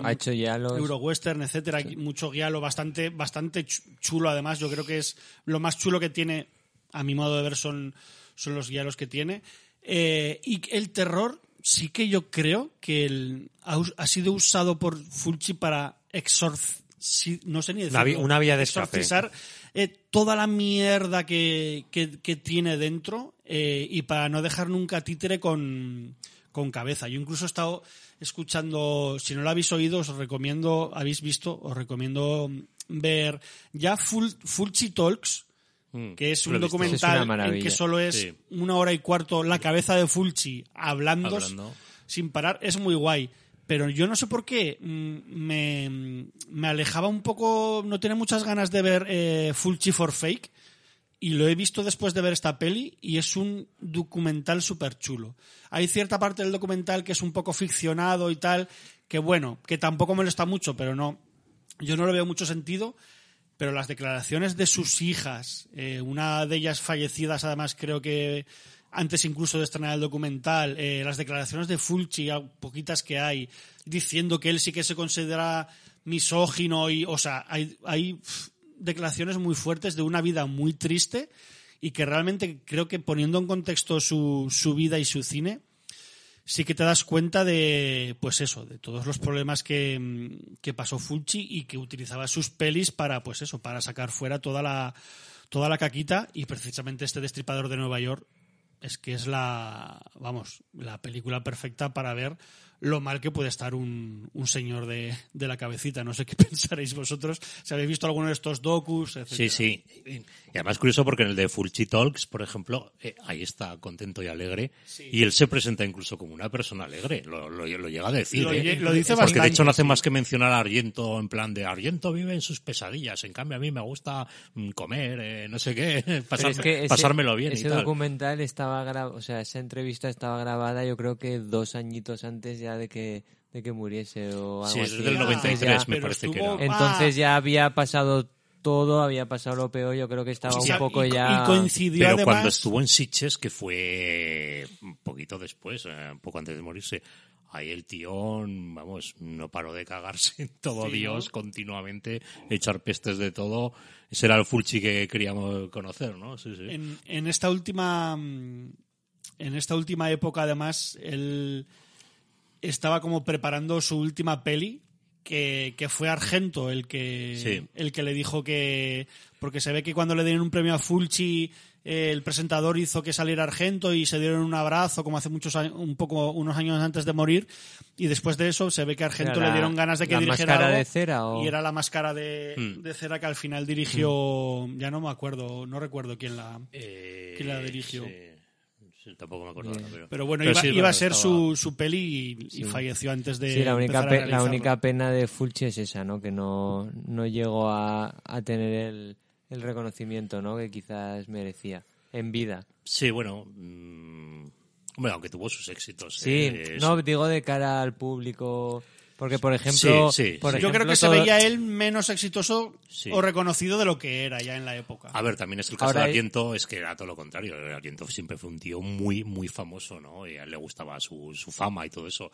Pero bueno, también es un caso un poco único, ¿no? Dentro del cine de terror y más italiano. Pero sí, sí, hubiera estado bien a lo mejor un poco más de reconocimiento hacia Lucho, ¿no? Porque, por ejemplo, ¿cómo se enfrenta Zarranz? Ignacio, tú que no has visto tantas pelis de Fulci o no eres tan fan. Hostia, tu mujer, por ejemplo, tu mujer que no habrá visto mucho y el otro día visteis la peli, la peli o juntos. sea, que tiene, ¿cómo se- momen- tiene Lo he hecho de momentos, casa, tiene momentos lo- muy incómodos esta Sí, película. sí, ¿cómo se enfrenta a esta peli, tío? Nosotros, el orden fue primero Tenebre y luego el Destripador de Nueva York. Y bueno, a mí me pasa con Lucio Fulci como, como con otros tantos directores italianos, como Yoda D'Amato y tal. O sea, que me parece que tienen películas muy guays, pero creo que, es- que se les Ya ilumina. sabemos cuál estamos de D'Amato ya. ¿eh? Claro, pero que hay un momento que se les ilumina ahí, pero luego a mí me parece que tiene una carrera un poco un poco extraña. Y el caso de cuando te enfrentas con el disipador de Nueva York, os ponía el ejemplo antes, es igual que cuando ves aullidos y un hombre lomo americano en Londres. O sea, te encuentras con la pulcredad que tiene Tenebre, esos blancos, esas, esa ciudad, con la sordidez que huele, que decía el compañero Elton John, del disipador de Nueva York. Y además es una peli ambas, pero esta más creo que es una película que el argumento más te vale no estar al oro de lo que te cuenta porque es una puta locura. Te tienes que fijar más en lo visual y en cómo está hecha la peli. Y yo me enfrento a esta peli después de ver, de, de ver Tenebre como que voy a ver algo de serie B. Y es lo que me encuentro, algo de serie B, Z, pero que aún así, como os decía, tiene ciertos puntos de, de luz que me resultan acojonantes. Y eso es lo que hace que cuando yo termine de ver la peli diga, hostia, me alegro de haber visto El Disipador de Nueva York. A pesar de la locura que es y que argumentalmente es un disparate, tiene unas cosas que flipas. Está ahí como, como todos los. Eh, un off topic iba a decir que imagino que con que no se oirá nada, pero si oís Está ahí el tambor. si oís un leve, una leve banda sonora que no es Goblin, es que pues, ha empezado la Semana Santa zaragozana, amigas, y pues eso, tenemos aquí de fondo que justo salía de mi casa un paso, así que nada, eh, eh, Semana Santa a tope. ¿Hay, hay algún guialo en Semana Santa, Moliski? Que Na- nadie cono- nadie conoce conoce a nadie. Está la, Vaya española, peliculote. está la española esa del clan de los nazarenos, ¿no? De, no me acuerdo el nombre del director ahora, del, de Isasmendi, no, en fin, de uno de estos. Sí, ¿no la conocéis? Unos atracadores de bancos, es española. Ah, sí, Que hostia. se disfrazan ahí de, de nazarenos. Sí, el mundo es nuestro, algo así. No, no, el clan de los nazarenos. Ah, Tú ya, tú ya sé la que dices, sé la que dices tú, pero no, no. Esa, esa no. Y nada, nos podemos hablar, si queréis, de, de, la peli, de qué, de qué va, para la gente que no la haya visto, eh, Julio, in- anímales a ver esta, esta alegre película. Bueno, pues eh, El Estripador de Nueva York, que trata de ese Nueva York del año 1982, ¿no? que parecía más cercano a un círculo del infierno que, que, fin, que una ciudad habitada por el hombre. Eh, pues un día un hombre paseando un perro por la ribera del Hudson se encuentra una mano cercenada de, de una señorita y poco después en el, en el ferry este que lleva a Staten Island se produce un asesinato también bastante cruento. Eh, un inspector de policía bastante chabacano y putero. eh, Eso el- te iba a decir, es un putero. Sí, sí. Aquí como es una peli de Fulci, aquí no se salva No, nadie, no. nadie. O sea, aunque no venga a cuento de todos los personajes, te van a poner aunque sea un pequeño detalle escabroso, ¿no? Pues es el encargado de la investigación que llegan a la conclusión de que la mano y este asesinato pues que corresponden a, pues en fin, al mismo ejecutor, ¿no? Eh, le recomiendan que se ponga en contacto con un profesor de, bueno, no sabemos muy bien en realidad de qué es, ¿no? Un profesor de... Es, es un de- matemático o pero- algo no, así, pero, creo que bueno, dicen en no, pero en realidad supone que es algo de psicología o algo así, ¿no? De, Un pseudopsicólogo, pero Sí. creo En la que es algo película más. creo que dice que es un ingeniero. Bueno, es que- Pero es que no yo queda muy tampoco- claro. tampoco- Yo la he visto en castellano, también os tengo que Ah. decir. Igual hay el doblaje. Yo tampoco me quedo muy claro las líneas, o sea, los tiempos.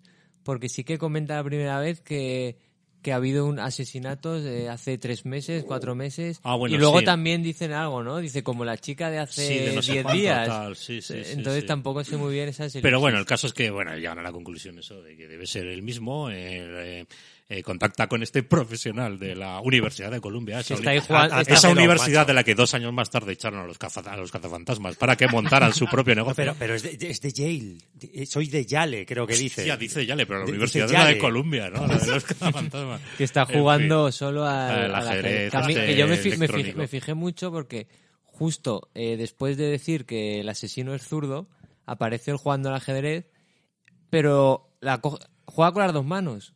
O sea, ya no sé si lo Qué hace. detalle para despistar. O sea, me ¿eh? fijé yo, digo, digo, hostia, a ver si. Pero juega con- pero lo que luego no tiene nada que ver el profesor. Aquí creo que hay cuatro guionistas, creo que eso ha Por sido eso, tres. por Cuatro, eso. cuatro, cuatro, sí, ¿no? cuatro, sí, sí. Por eso. No sé yo, no sé yo. Igual se liaron entre ellos ahí. Y en fin, pues bueno, eh, pues es la, la cacería, este nuevo... La, la cacería, nunca mejor el nuevo destripador de, de, de Nueva York, ¿no? Que a mí- Y a- que no se nos mí- olvide que eh, una, una particularidad de este de este destripador Ah. es que le gusta llamar Sí. para mofarse a la gente, a los policías incluso. Poniendo voz de pato, Y pone como, voz como de el, como el Pato pato Donald. Donald. le dicen el pato destripador, por eso decía lo de la cacería, nunca mejor dicho, que eso en versión original, en versión original no sé cómo será, pero en doblaje es un dolor No, entender no lo que entiendes dice. nada. No no entiendes, nada. entiendes Si un la ves en pimiento. español tienes que poner subtítulos. eh. Pero y en, en- o sea, en original es horroroso también, ¿eh? O sea, no, es que el, al Pato Donald se lo ha entendido siempre bastante mal. A seamos este fatal, fatal. Y eso que aquí, entre el, entre la risa de Pato y cuando habla él, tampoco, o sea, cuando habla no habla tampoco con voz patuna. Lo que pasa es que se oye muy mal. Yo lo que entiendo son mal. insultos, eh, guarra, pero, pero, pero poco más. Luego sí, mete sí. mucho ruido. Es una peli muy, muy, muy, muy ruidista. ¿eh? Sí, sí. Eso sí que el, no sé, el, el diseño del sonido me parece acojonante. La escena esa, por es ejemplo, que- del cine es que es puto ruido, que es que te estalla al final la cabeza. Claro, yo ¿no? estuve pensando es, si es aquí todo muy molesto siempre, no sé. Bolinsky y yo que hemos hablado ya de, de Maniac y ahí, mira que por cierto, joder, se- yo creo que es, es, do- es buena Sí. doble sesión con, con Maniac, ya no quieres a- Y- ir a y- Nueva York en y- tu vida. Y triple con A la caza, por ejemplo. Esa, esa es mi trilogía de Nueva York. Joder, la trilogía de Nueva Del York. no- infierno. no sí que es la trilogía del infierno. Y me di cuenta, eh, pues es que igual pasaba como hay mucho rodado también sin permiso aquí, es que no lo sé. Eh, seguro. Parece, parece, parezca que no, pero yo no me la, no me la jugaría. Entonces igual el sonido tampoco puede ser el. Las de exteriores Seguro. que aparecen. Tengo entendido que en Nueva York, 42, bajo el terror de los zombies, eh, las escenas de los barcos en Nueva York y eso, eh, transcurren en los barcos y un poquito en el puerto por eso, porque no tenían permiso para, para rodar siquiera en el puerto, ¿no? Sí, sí. Entonces, pues, Hay que eh, decir, para los que hayáis, hayáis visto, pues eso, Zombie 2, Nueva York, Nueva York bajo el terror de los zombies, que un título muy engañoso porque sale Oh, Nueva York al principio y al final. Y al final. Son, es un minuto, bueno, un minuto, un poco más, dos minutos y medio, tres de, de Nueva York, luego se van a, a- a esas remotas islas por ahí perdidas. Aquí no, aquí el destripador sí que sí, está en Nueva es York. Nueva York, Nueva York. No hay ninguna aquí se puede pasar unas vacaciones fulchi en su en, en su amado Nueva York al menos. yo sé. comentar la escena, la escena inicial que a mí me flipa, que es cuando encuentra el cuando encuentra la mano, mano. que, es un, que, que es un poco es un poco terciopelo azul, ¿no? Con Sí, la sí, con sí. la oreja Sí, sí. y encuentra En un descampado o sea, también. ¿eh? encuentra la encuentra la mano, de repente plano fijo y suena la musiquita de créditos iniciales como si fuera la, la típica sitcom de Sí, los sí. 80, ¿no? La Como si- música funky. Mi eh, mujer, mi mujer dijo que sonaba Starkey Hatch. No, sí, claro. Textual. Como si fueras a ver la típica comedia de la De dos policías, ¿no? La banda sonora que es, lo, lo apunté aquí, no se me olvidará, es Francesco de, de Masi, pero es, es muy guay, ¿eh? La banda. Sí, sí, pero no Que pega- que Quitando los créditos menos. iniciales está muy chula, ¿eh? Sí, hay, hay cosas muy, muy chulas. Que por cierto, eh, también es Videonasty esta, ¿no? ¿O no? Yo creo que Además. no. Esta no. Hostia, si no este. Nebre está, sin saberlo, A ver, seguramente pinta por la, maneras, por la ¿eh? fecha y tal, seguro. Que no lo sé. Yo sí, lo que sí que creo que aquí en España estuvo eh, calificada, ya no sé si X o S, S, fue S. Entonces S. sí que. Pues Lo eso, sé y- perfectamente porque, ya te digo, como decía antes, mi el póster ahí adornó mi dormitorio durante muchos años, ¿no? Para disgusto de mi mujer. Pero sí, sí, sí. Distribuida por. José Frade para disgusto nuestro también.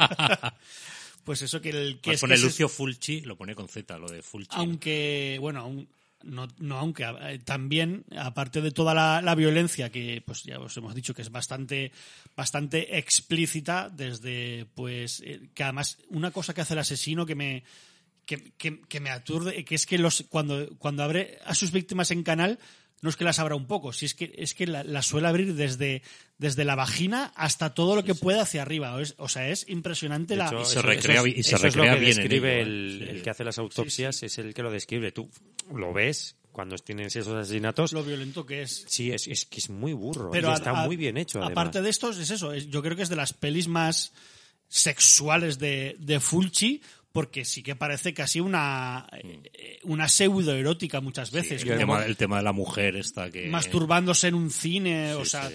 Eso es una cosa de las, que, de las que a mí me choca de Lucio Fulci. O sea, tienes cosas que parece que van a ser como muy importantes y luego no son nada. La mujer que se masturba en el cine, que parece Sí. que tiene un peso en la trama que luego Sí, se queda en no. absolutamente Hombre, al nada. fin, al fin y al cabo es un poco...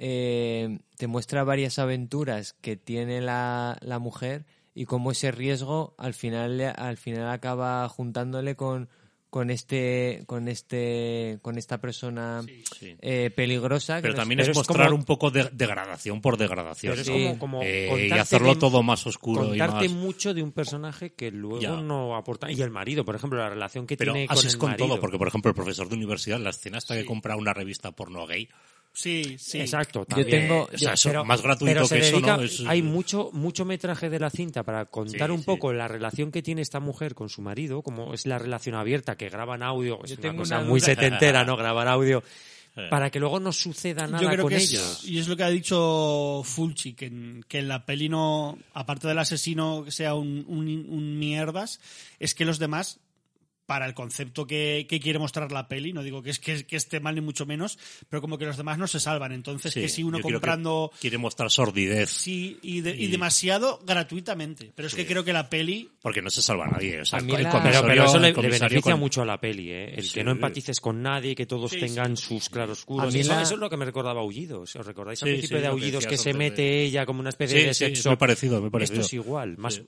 Salvando las diferencias porque esto es como mucho más explícito.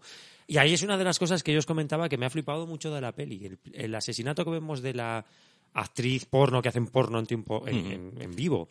Cuando la matan, es que es su- todo es- como súper gris. Es súper argento. No, Eso, la- abren no, la puerta es verde, y es verde, es Verde- verde. la rojo. edición que yo he visto es rojo. No, es rojo. Es Es verde y verde, rojo. y Es cuando, verde y cuando abren la puerta abren rojo. Esto, pues la edición que yo he visto, que es la que me dejaste tú, es como muy gris, todo muy apagado. Abren esa puerta y ese hueco que vemos rojo, chillón, queda cojonudo. o sea, Pues es sí, una cosa que pues impresiona es un todo montón. súper pues es- verde, pues ¿eh? Ah, no, es- súper es- verde es verde, sí, sí. Y queda, queda muy Es argento. verde y es muy argento, Sí. yo creo Ay, que... hay esas cosas que dices, joder, qué guay que ahí esto. le estaba haciendo un poco... Pues Sí. yo la, Es la- en plan de mira Argento y, y Argento sí, yo- ese mismo año iba por otros derroteros. es que me flipas.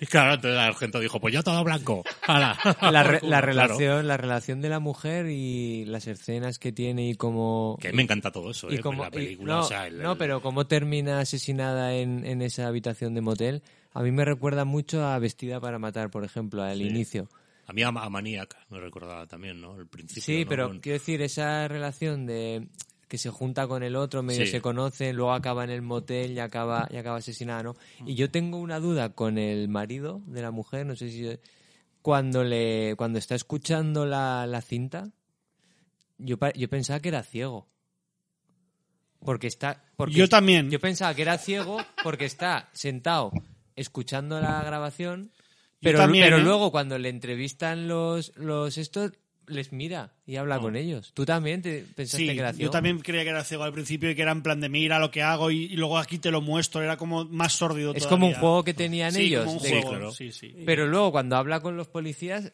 habla con ellos y les mira Igual por eso solo graban, bueno, un poco de la época, audio de ese sexo en vivo sí que ella luego- lleva como claro, una pero- grabadora. y además que está parado mirando al frente pero luego habla Yo con pensaba ellos. que era paralítico, se sirve de consuelo. Sí, yo también, yo también. Sí, ¿no? Yo O sea, también, cada yo estoy uno ha con, sacado con su- Ignacio, sí, sí.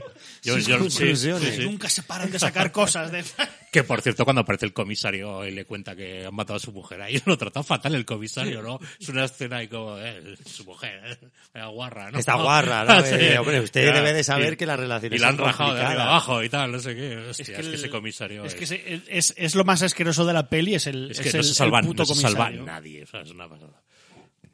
Además, eh, apunto por aquí el nombre. ¿Cómo se llamaba el, este señor? No, Howard Ross, eso, Jack Hedley, no, no, no recuerdo, no recuerdo. Sí que sé que sale, porque en, en Fulci for Fake habla mucho Paolo Malco, que es el, que de hecho creo que es el, el profesor este que decimos, no sabemos muy bien qué El físico qué es. barra Sí, psicólogo. Que, que el- que además solo, tan solo ha aparecido dos pelis de Fulci, que es, también sale en aquella casa al lado del cementerio, pero se hicieron muy muy muy buenos amigos y, el- y este tipo ha hecho mucha explotación italiana Eh, sale Alexandra de Licoli que bueno quien a mí es que me gusta me flipa mucho Zombie Holocaust casi incluso más que Zombie 2 que la de Fulci y también sale en, en esta peli Eh, y luego pues eso eh, clásicas de la exploitation y del y del teterío italiano del destape eh, Dora Kerova y Daniela Doria, así que eso. Que, También, bueno, sale, también sale Soavi, ¿no?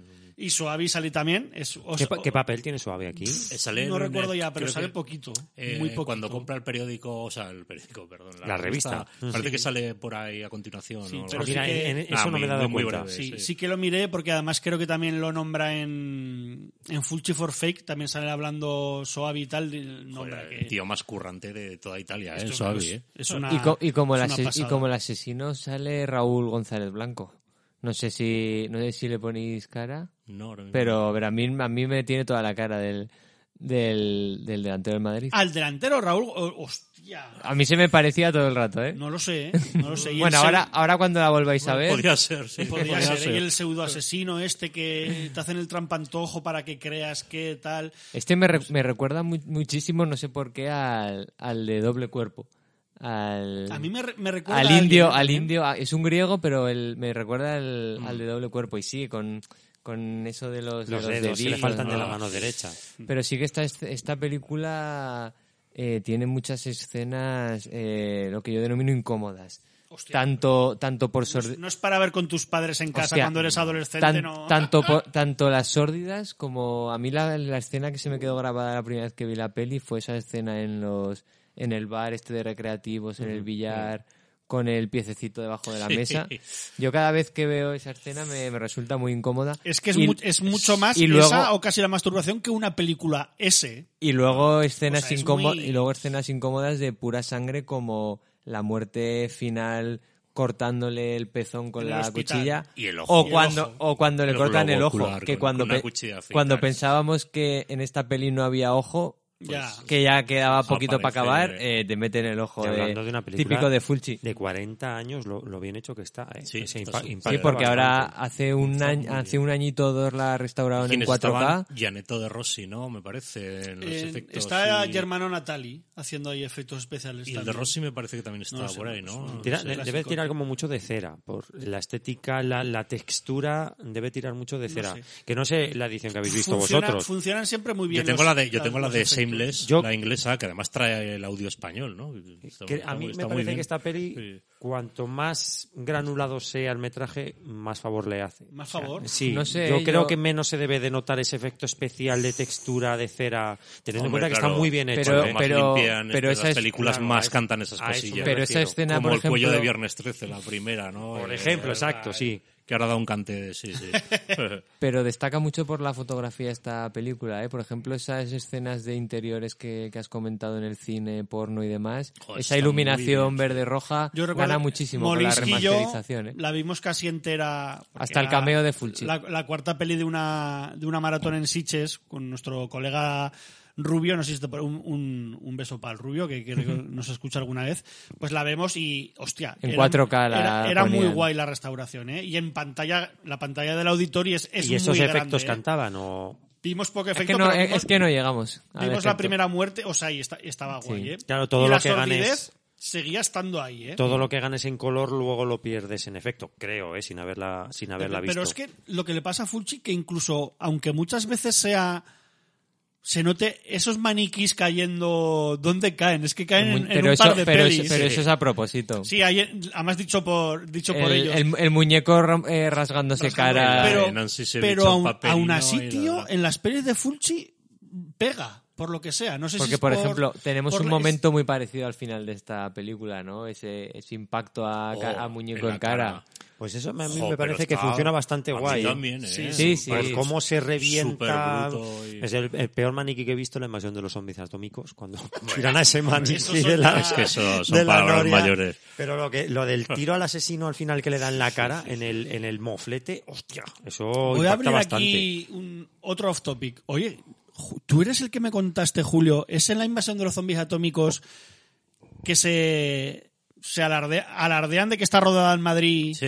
y en realidad es Zaragoza? Es, es Zaragoza el aeropuerto. El aeropuerto. El aeropuerto, el aeropuerto del Dilo, dilo, es el hombre. de Zaragoza, Dilo, es para la- una peli que tenemos buena Sí. rodada aquí. Es la, la base militar, la base Hombre, hace militar. poco ha estado rodando aquí Ridley Scott, Ah, sí, ¿no? Además, Cameron. además también en la base aérea, sí, sí. Pues el aeropuerto, donde la escena esta que llega el Hércules ese lleno de zombies y tal, es el aeropuerto de Zaragoza. El parque de atracciones sí que es el de Madrid y los, y los alrededores y tal, pero sí, sí. Ahí es de donde tirarán el, el maniquí que comento yo, ¿no? De, Claro, de una noria. Ef- efectivamente, sí, sí. Pero bueno, el principio sí, está rodado todo en Zaragoza. Estuvo aquí Paco Raval, se comenta y todo, ¿no? Que, en fin, Zaragoza. Se acabó el, el off topic. El comentario. Y no sé, poco más que decir. Es, es que realmente, o sea, es una peli para ver y para. No sé si para ver y para creer, pero Es para ver. no, es para una peli para ver y suicidarte, Sí, porque, joder, macho. yo no, yo sí que he de reconocer Uf, que no. pocos finales tan descorazonadores Sí. como, como, como este, ¿eh? No lo, es de lo de la niña en el hospital. Pero que eso se resuelve en los últimos 10 minutos de peli. Es que aparte es Sí. una hora y 26 minutos. Parece mentira todo lo que pasa Que además en hora y es- 26. ¿eh? O sea, Esta- fijaos como ya he comentado que el- la, pues eso, eh, la, creo que a la mujer de Fulci, no sé si es el, en los 60 o algo así, le diagnosticaron cáncer Mm. e inoperable y la tipa se quedó sola en casa, creo que además no sé si mandó a sus hijas tal, se quedó sola en casa y se suicidó mm, con el gas. Y eso ya le dejó un poco cata, creo que era Fulci, pero es que su hija, eh, ellos montaban a caballo, tanto él como su hija mayor, creo que es, la- creo que es la mayor, la que está hablando en bastante más en, en lo de Fulci for Fake. Eh, se cayó de un caballo, estuvo mucho tiempo en postrada en cama, que después sí que pudo andar, pero más de mayor sufrió otra recaída y sí que se ha quedado en, creo que va en silla de ruedas, con el cuello, tiene la espalda bastante, bastante jodida esta, esta señora ahor- ahora. Y claro, eh, se dice eso, que es que realmente Fulci lo que estaba mostrando con esta peli era eh, toda la, la mayor mierda que tenía adentro, que aún no había sacado en sus anteriores pelis. Que tela marinera. Hombre, que también, ¿eh? que, que tela marinera, o sea, todo, si decimos que de, esto es desesperanzador, o sea, el final del Aldila, yo para mí es de los de los finales más tristes de la historia del, Pero todos, del cine. aquella casa al lado del cementerio tampoco sí, sí, bueno, eso que, eh. eso casi no tiene ni sentido, ¿no? Creo que es... Ya, la de la otra de los zombies también. Bueno, esa tiene un final un poco raro, ¿no? Con el grito ese. Con lo del grito, ¿no? Ese. Así que, así que eso, y se supone que eso, que, que realmente, si os dais cuenta, con toda la mierda que ha hecho muchos de los personajes, yo aquí no quiero decir eso, ¿eh? Que este señor actúe bien, pero casi te das cuenta que estaba Cata Crocker a causa de que su hija estuviera postrada en, digo en la peli, ¿eh? Ahí en el hospital y casi como que hasta hasta, hasta lo perdonas, entre comillas, pero realmente es, es en plan de, joder, a ver, que Fulci casi parece que diga que aquí el bueno es él, te lo digo de verdad, ¿eh? O sea, una cosa, una cosa loquísima, en plan de, no, aquí son todos unos mierdas, pero este señor es que tiene aquí a su hija, hombre, de po- pobrecica. Es, es muy chungo, ¿eh? Muy es chungo. muy chungo ese final, y ya te digo, y se conecta, de hecho, muchísimo con, con el hecho de que, de que su hija hubiera estado también malísima a causa de, de la caída, de la caída esa del caballo. Yo lo veo, lo veo así, vamos. Lo que pasa es que está, es tan rápido la aparición de, de ese de cómo se resuelve todo con ese pato, con esa niña, con el pato, y quizás si eso se hubiera alargado un poco más de empatizar, podría haberte dado esa sensación de, de tristeza, de la, de la locura que tiene el padre, de que su hija no tiene la oportunidad de crecer y convertirse en esas mujeres que él destripa. Al final es eso lo que hace el destripador, Sí, sí. ¿no? Se vuelve catacroquez y mata a las mujeres teniendo en cuenta que su, su niña rabia. nunca se va Sí. nunca se va a poder convertir en, esa- en esas mujeres guapas y esbeltas que él mata. Pero aún así me parece que está todo tan, tan, tan cogido por pinzas. Por eso decía al principio que el argumento no lo tienes que tener en cuenta. O sea, te tienes que dejar llevar, no pensar en un pimiento, porque claro, luego terminó la mujer, la, la mujer, perdón, terminó la película y mi mujer me decía, ¿y por qué ha pasado esto? Decía, pues porque pocos, toca. po- pocos ya los ha visto. pues ¿eh? porque tiene que ser el guion, sí, yo sí. estaba no, pensando algo parecido de son, son, son cosas En realidad, así. para mí, casi hasta remata bien, por lo menos comparado con, con, Sí, siguen con- los- muchos diálogos. comparado con los muchos que- diálogos, en los que de repente se sacan al asesino de debajo Claro, pero- de, pero son- de una baldosa que no lo has visto en toda Sí, la sí, película. Pero ese sentido No se le sé. da a los 10 últimos minutos de película cuando sale la niña con el pato. Hasta esos 10 últimos minutos sí. la Sí, niña sí. y el pato no existen. No, sa- no sabemos de Sí, eso. sí, el 70% 80% de los diálogos. Pues Son así. Quedan 10 minutos, tenemos que cerrar Pero Eh, bueno, ¿quién ahí tenéis este? la, la pero opinión también de más o menos está, la ve desde fuera. está bien explicado, porque de repente ves aparecer a los detectives ahí en el hospital y dices, como, como cojones han llegado hasta aquí, ¿no? ¿Por qué y tal? No, pero te lo explica rápidamente, ¿no? Pues claro, en- han atado cabos, es la hija de este señor, tal. No sé, no... Bien, bien.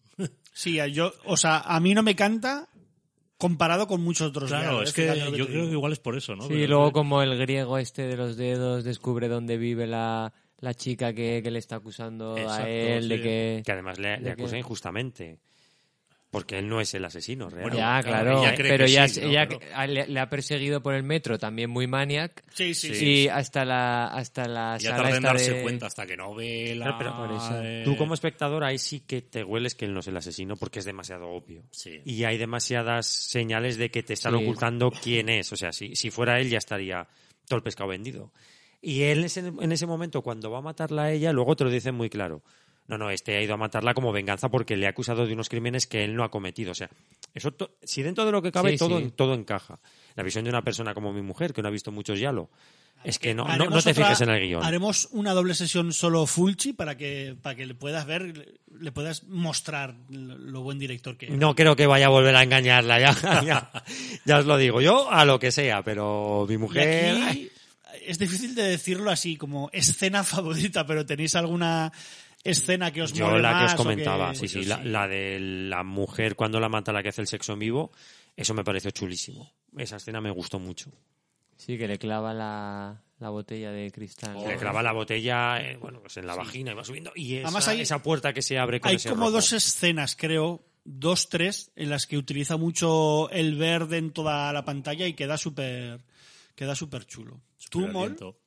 Yo voy a decir por, por una de las escenas incómodas y por lo que he dicho que me recuerda mucho a Vestida para Matar, es esa escena en la que pasa la noche con, con el hombre este sospechoso griego en el, en el motel, ¿no? Además, que le ata, le ata y luego vemos vemos como no vemos lo que han hecho, pero vemos cómo tiene heridas y, y arañazos por el cuerpo y cómo oye por la Ah, radio eso es muy guay. Oye sí. por la radio de que hay un están buscando a un asesino Ay, sí, que le está faltan los dedos de él, ¿no? y entonces intenta Se escapar, intenta es escapar con, desatándose con los dientes y tal. ha ¿no? salido ha, sal- ha salido fuera, oye un ruido, ve que aún sigue el otro dentro, pero claro, es que él no es realmente, ¿no? Entonces se la acaban la acaban asesinando, ¿no? Esa esa escena como está planificada Está muy y los bien, tiempos bien, me, sí, me gusta está mucho. muy bien. ¿Y vos? A mí me gusta todo el rollo sórdido de la mujer, de la aunque, aunque no lleve a nada y tal, ¿no? No sé, pero A mí, a mí, a mí eso también me a flipa. me Pero yo lo veo un poco muy- como eso, ¿no? Como esa Aunque sea gratuito, me da igual. Yo lo- igual lo intento justificar yo mucho, pero lo veo como ese esa vida te puede llevar a Sí, hombre, a, a algo mal, a terminar algo Claro, malo, está- ¿sabes? este al fin y al cabo no deja de ser el rollo moralista de Por cualquier eso. slasher y eso. Pero bueno, me gusta. Me gusta, me gusta el final, bueno, por decir algo, ¿no? Eh, O sea, ese final tan nihilista, ¿no? De la niña en el hospital, que es que, estaba dos segundos de morirse. Y de repente acaba la película con una toma aérea de, de- de Nueva York amaneciendo y la música esa funky súper feliz. Sí, igual que, Como al, en igual, plan, igual que al comienzo. O- otro día más en Nueva York, aquí no ha pasado nada, ¿no? Y te quedas ahí de joder, qué, Otro qué día más. mierda de vida. Qué, qué horror, ¿no? Con todo, uno. todo Menudo, lo que ha pasado. menudo día. sí, sí. Joque, joque día. En fin. Pues sí, yo, yo me quedo. el- yo voy a decir lo mismo que Julio, que todas las escenas que en las que están por medio esta pareja, sobre todo esta, esta tipa, Sí. es que me parecen tan sórdidas. Sí, y ya sí, te digo, me parecen mejor rodadas que mucho cine es italiano y mucho cine es español, no sé. Tienen más, más enjundia, más malicia, más, no sé. Sí, sí, Incluso así me llega, no sé si se va a decir excitar, suena un poco, pero lo veo, lo veo que tiene su, tiene su toque y sobre todo eso, que casi todas eh, mujeres que elige aquí Fulci son, son, son súper guapas y eso, las muertes esas o escenas con los, con esos tonos verdes son muy, son muy chulas y sobre todo, pues eso, me gusta mucho la, las escenas que, en las que está de por medio la, la señora esta porque se ve ese Nueva York ya, Mm. súper desaparecido que había, que había en esa época con sus decenas y decenas y decenas de cosas malas, pero que, joder, pues que era único y ver esos planos de, de los carteles con las marquesinas, de los pósters. Muchos- ahí- te vas fijando estrenan un hombre lobo americano en Londres. Muchos, muchos de ellos en castellano, además, que Sí, están, que salen están, muchos, además, salen muchos sí. carteles que estaban en castellano, porque me imagino que la, la población latina sigue siendo, y antes era también eh, súper grande ahí en, en Nueva York, no sé, esas escenas y ver ese, ese New York desaparecido son muy, son muy chulas, la verdad. Yo que comentaba que cuando salen los cines, en uno de ellos es un hombre lobo americano Joder, en pues Londres, no, en me- no me he fijado y mira que Sí, sí. estaba ahí mirando. Y a mí me hacía mucha gracia la escena que comentáis en esos recreativos, los comentarios que hacen estos dos latinos o lo que sea. sí. A mí yo me moría de la risa. Porque dice, es una guarra. Y al segundo dice, es una estrecha. Hombre, o una cosa o la otra, quedamos. no puede ser las dos cosas, Es- hijo mío. O sea, una, una película totalmente inestrenable hoy en día, ¿eh? Esto sí que sería una, una video nasty hoy en día, porque no la estrenarían en, en ningún lado, tío. Y, lo- y los efectos es que, es que aguantan, ¿eh? Es que están Sí. muy, muy Sí, currados. sí. O sea, que la gente no se lleve el engaño pensando, como yo que no la he visto hasta hace nada, que se va a encontrar con algo mal hecho, que Es no, que los, está los muy bien efectos, hecho. los efectos de Fulci han aguantado muy bien siempre, salvo lo que decimos del muñeco, que ya casi yo creo que está hecho a posta, Sí, sí. pero desde desde la ¿cuál es la, la casa al lado del cementerio? No, la ciudad de los muertos De los vivientes. muertos vivientes. Esa escena en la que tú piensas que van a cortar, pero lo ves como le taladran Ahora, en el la taladro. cabeza, por ejemplo. También una de las muertes más gratuitas de la Pero historia quiero, del cine. pero quiero decir, tú, Sí, piens- sí. tú piensas que va a cortar y lo vas a ver por el otro lado, pero no, lo ves no, no, completo no, y, le aguanta. gusta- y, a- y le a- gustaba recrearse. Y a día de hoy Ah, aguanta. aquí también se recrea mucho en, la un- incisión profunda. No, en esta, sí, en no esta corta, peli hay un señor que, que se vomita todas las, las tripas y es que está también hecho Sí, que, sí. que da, un, da un puto asco que, que te la... Que El te la- padrino del gore. Sí, no sí, sé, que uno te no la- se lleva ese título por nada. ¿no? que te la que te la marinera y nada vamos a joder no sé qué quería quería poner alguna canción un poco un poco mm, alegre pero la verdad es que no sé si Hombre, la banda sonora del tema principal del destripador la puedes poner para cerrar, ¿eh? sí, Y el- acabar por todo lo alto. sí, yo creo que ya- ya veremos ya veremos que tengo por ahí cosas eh, apuntadas sobre todo eh, recomendaros si podéis ver mm, incluso antes de la de Argento eh sí que el- que busquéis el documental Fulci for Fake que plataformas difícil, comprarlo lo podéis comprar, porque además ya no recuerdo qué compañía eh, lo, lo editó en, en Blu-ray, pero está para comprar. Y bueno, si está en Blu-ray pues lo podéis descargar, alquilar en alguna plataforma, pues esto, en vuestro videoclub preferido de internet lo podéis, lo podéis descargar. Y creo que es de bastante eh, de obligada visión si os mola un poco el cine de terror italiano o de los 80, de los 70 y si os mola mucho Fulci y no lo habéis visto, o sea, es, es impresionante ver, eh, pues eso, cómo enmarca mucho toda la filmografía de, de Fulci sobre todo todas estas películas, cuatro o cinco películas de, de horror que hizo, porque comprenderéis muchas más cosas de, de, de por qué hacía esas cosas Fulci, cómo era y pues eso es bastante es bastante triste, la verdad. Yo he de decir que casi lloro viendo un documental Hmm. que sobre cine de terror. O sea, que, que Tela Marina es muy duro y, y merece muchísimo, muchísimo la pena. Y como estoy ahí un poco tiernico, os vamos a poner Dayan, os iba a poner la, la versión de Hasker Du, o sea, la canción de Hasker Du, pero para joder un poco a Julio, que No. sé que le mola mucho, No. vamos a poner la, la versión de Therapy, que es con, que es con, Ah, bueno. que es Vale. con violines. Tampoco bueno, estaba tan mal, Sí, que, que sí que buen la de gru- Hasker buen Du grupo. se- Sí, soy un, soy un poco rara, así que eso, ya está sonando, me imagino que un poquito de fondo, pues eso, una bonita canción alegre sobre, sobre asesinatos y, y violar señoras, lo siento mucho. Volvemos en unos minuticos.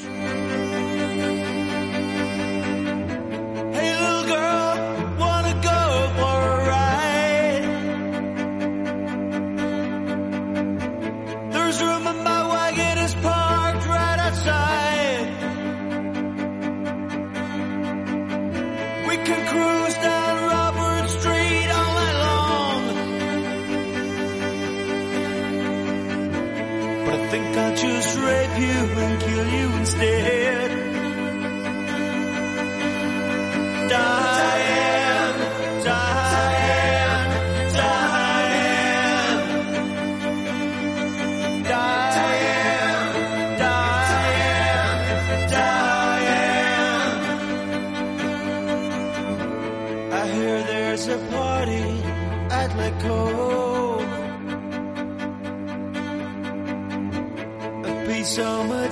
Easier if I drove.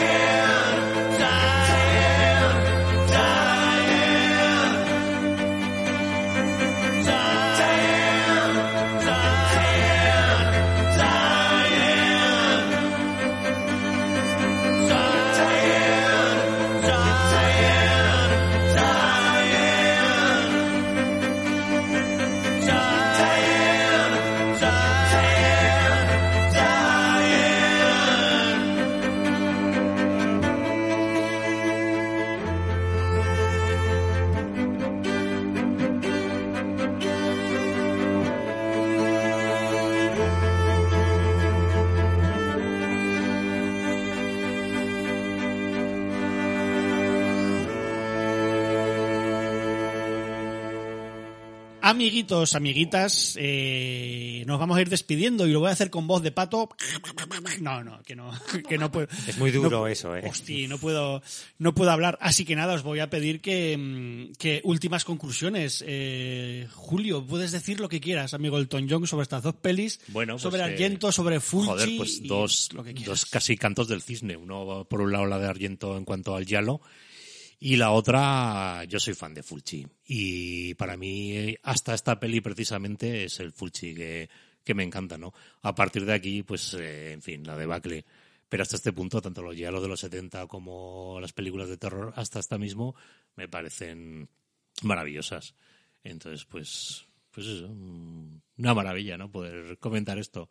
Qué guay. Yo, Mm. mira, al- creo que tiene dos o tres espaguetis, pero el de los, los cuatro estos del apocalipsis, ese o algo así se no Sí. me mola bastante, porque casi es casi una peli de terror en, enmarcada y un, Y en algún un peplum western. me he visto también. Mira, creo, yo que ten- eso no. creo que tenía alguno por ahí, ahora no me acuerdo, pero sí, sí. Habría que ver alguna comedia. Ya ha dicho, no sé si a micro cerrado hemos dicho aquí Molinsky y tal, que, que hizo mucho, mucha comedia italiana y no sé qué tal, no sé qué tal estarán. Así que eso, Molinsky, tienes el micro ahí abierto, a ver que lo mires, sí, lo tienes abierto para que digas lo que te dé la gana. Nada, un placer. Más, fan que eres tú de este. Nada, es una, es una doble sesión que te había propuesto hace bastante tiempo ya. Y queríamos engañar a Ignacio de, de que no se viese dos italianadas de las nuestras.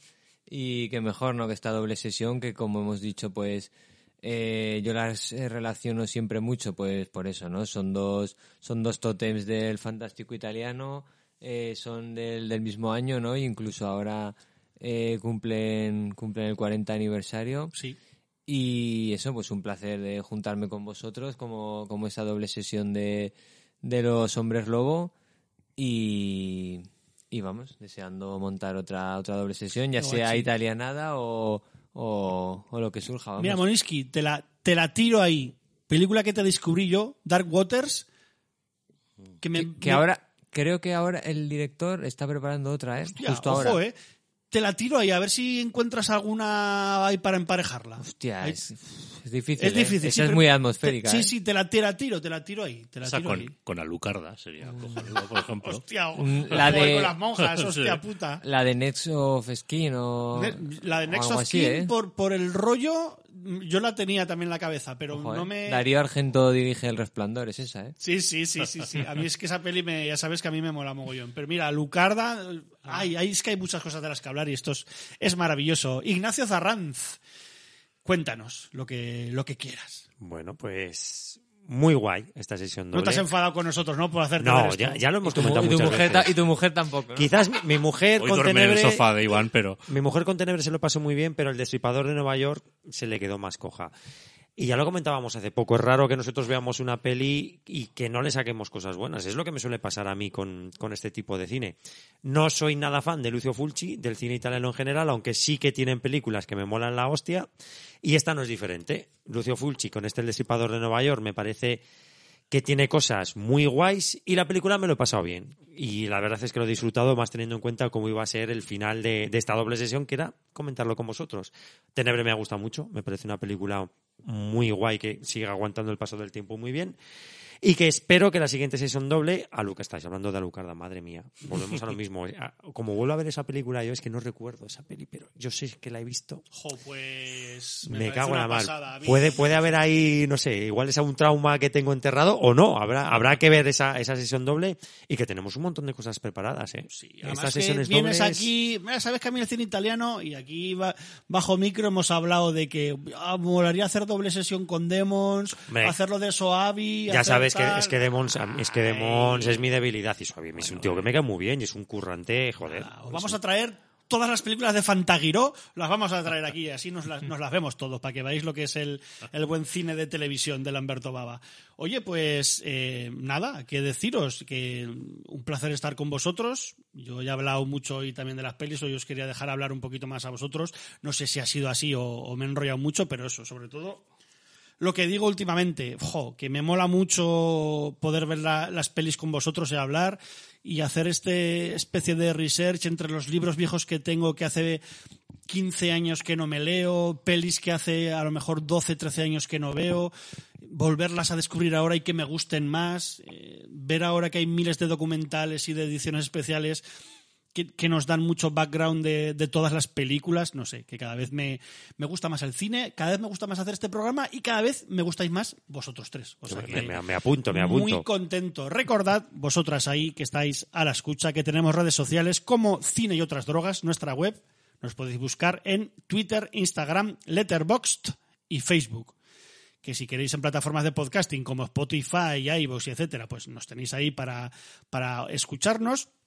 Y que si la cosita, pues estáis muy contentos con lo que hacemos y nos queréis dar pues un micro mecenazgo, eh, tenemos abierto un coffee, el link en la descripción de este mismo programa, en la que podéis, pues eso, por una mínima cantidad de un euro nos podéis hacer mini donaciones que solo van pues para pues viajes a Roma, para prostitución, para Ya- no. yates. Sí, para yates, como en Madrid, nada. Eso os hacemos Para nuestra- mis manzanitas. para las manzanas de Molinsky, para los pollos de, bueno, en fin, pues Pollo. eso. Sí, nada, que es eso, que es dinero que si queréis eh, darnos, pues es- se reinvierte en el podcast, como pagar a o comprar micrófonos, no es nada más, nos pero igualmente nos ayudáis, pues eso, dándole al me gusta, por favor compartiéndonos y sobre todo que nos dejéis comentarios, que últimamente está más flojita la cosa, pues eso, si no- nos dejáis comentarios de lo que os mola, lo que no os mola de las películas o incluso del programa, pues mejor que mejor. Recordad que si nos queréis escuchar a mí y a Ignacio, tenemos otro podcast que se llama Sin Rebobinar, en el que pues hablamos de cultura pop así un poco más viejuna, pero también de actualidad, que a lo mejor de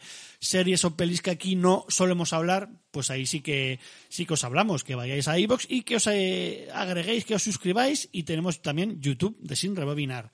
Eh, ¿Dónde se os puede seguir a vosotros, eh, hijos míos? Ignacio. Ay, siempre me pillas, ¿eh? Creo que es arroba Ignacio Fase 78. Bueno, si buscan Ignacio Fase Bonus, estás en También en estaré Twitter. por ahí, seguro.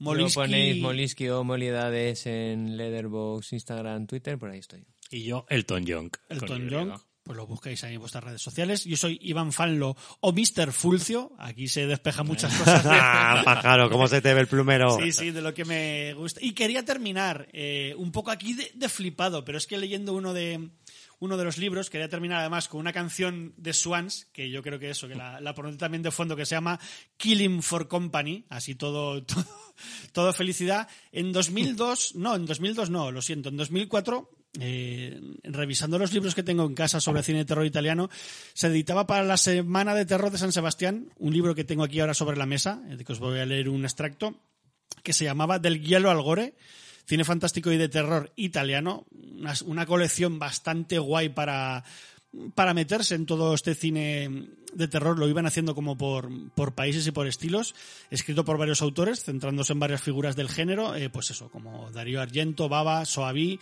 eh, y rescatando sobre todo que está muy guay muchas entrevistas eh, a los mismos. Pues bien, en la sección esta de las entrevistas en la que se hablaba de Fulci, Carlos Aguilar pues rescataba varias declaraciones que me parecen perfectas para cerrar el programa y para terminar de hablar de estas dos películas. Y esto dice así, a ver si no me trabo mucho leyendo, ¿eh?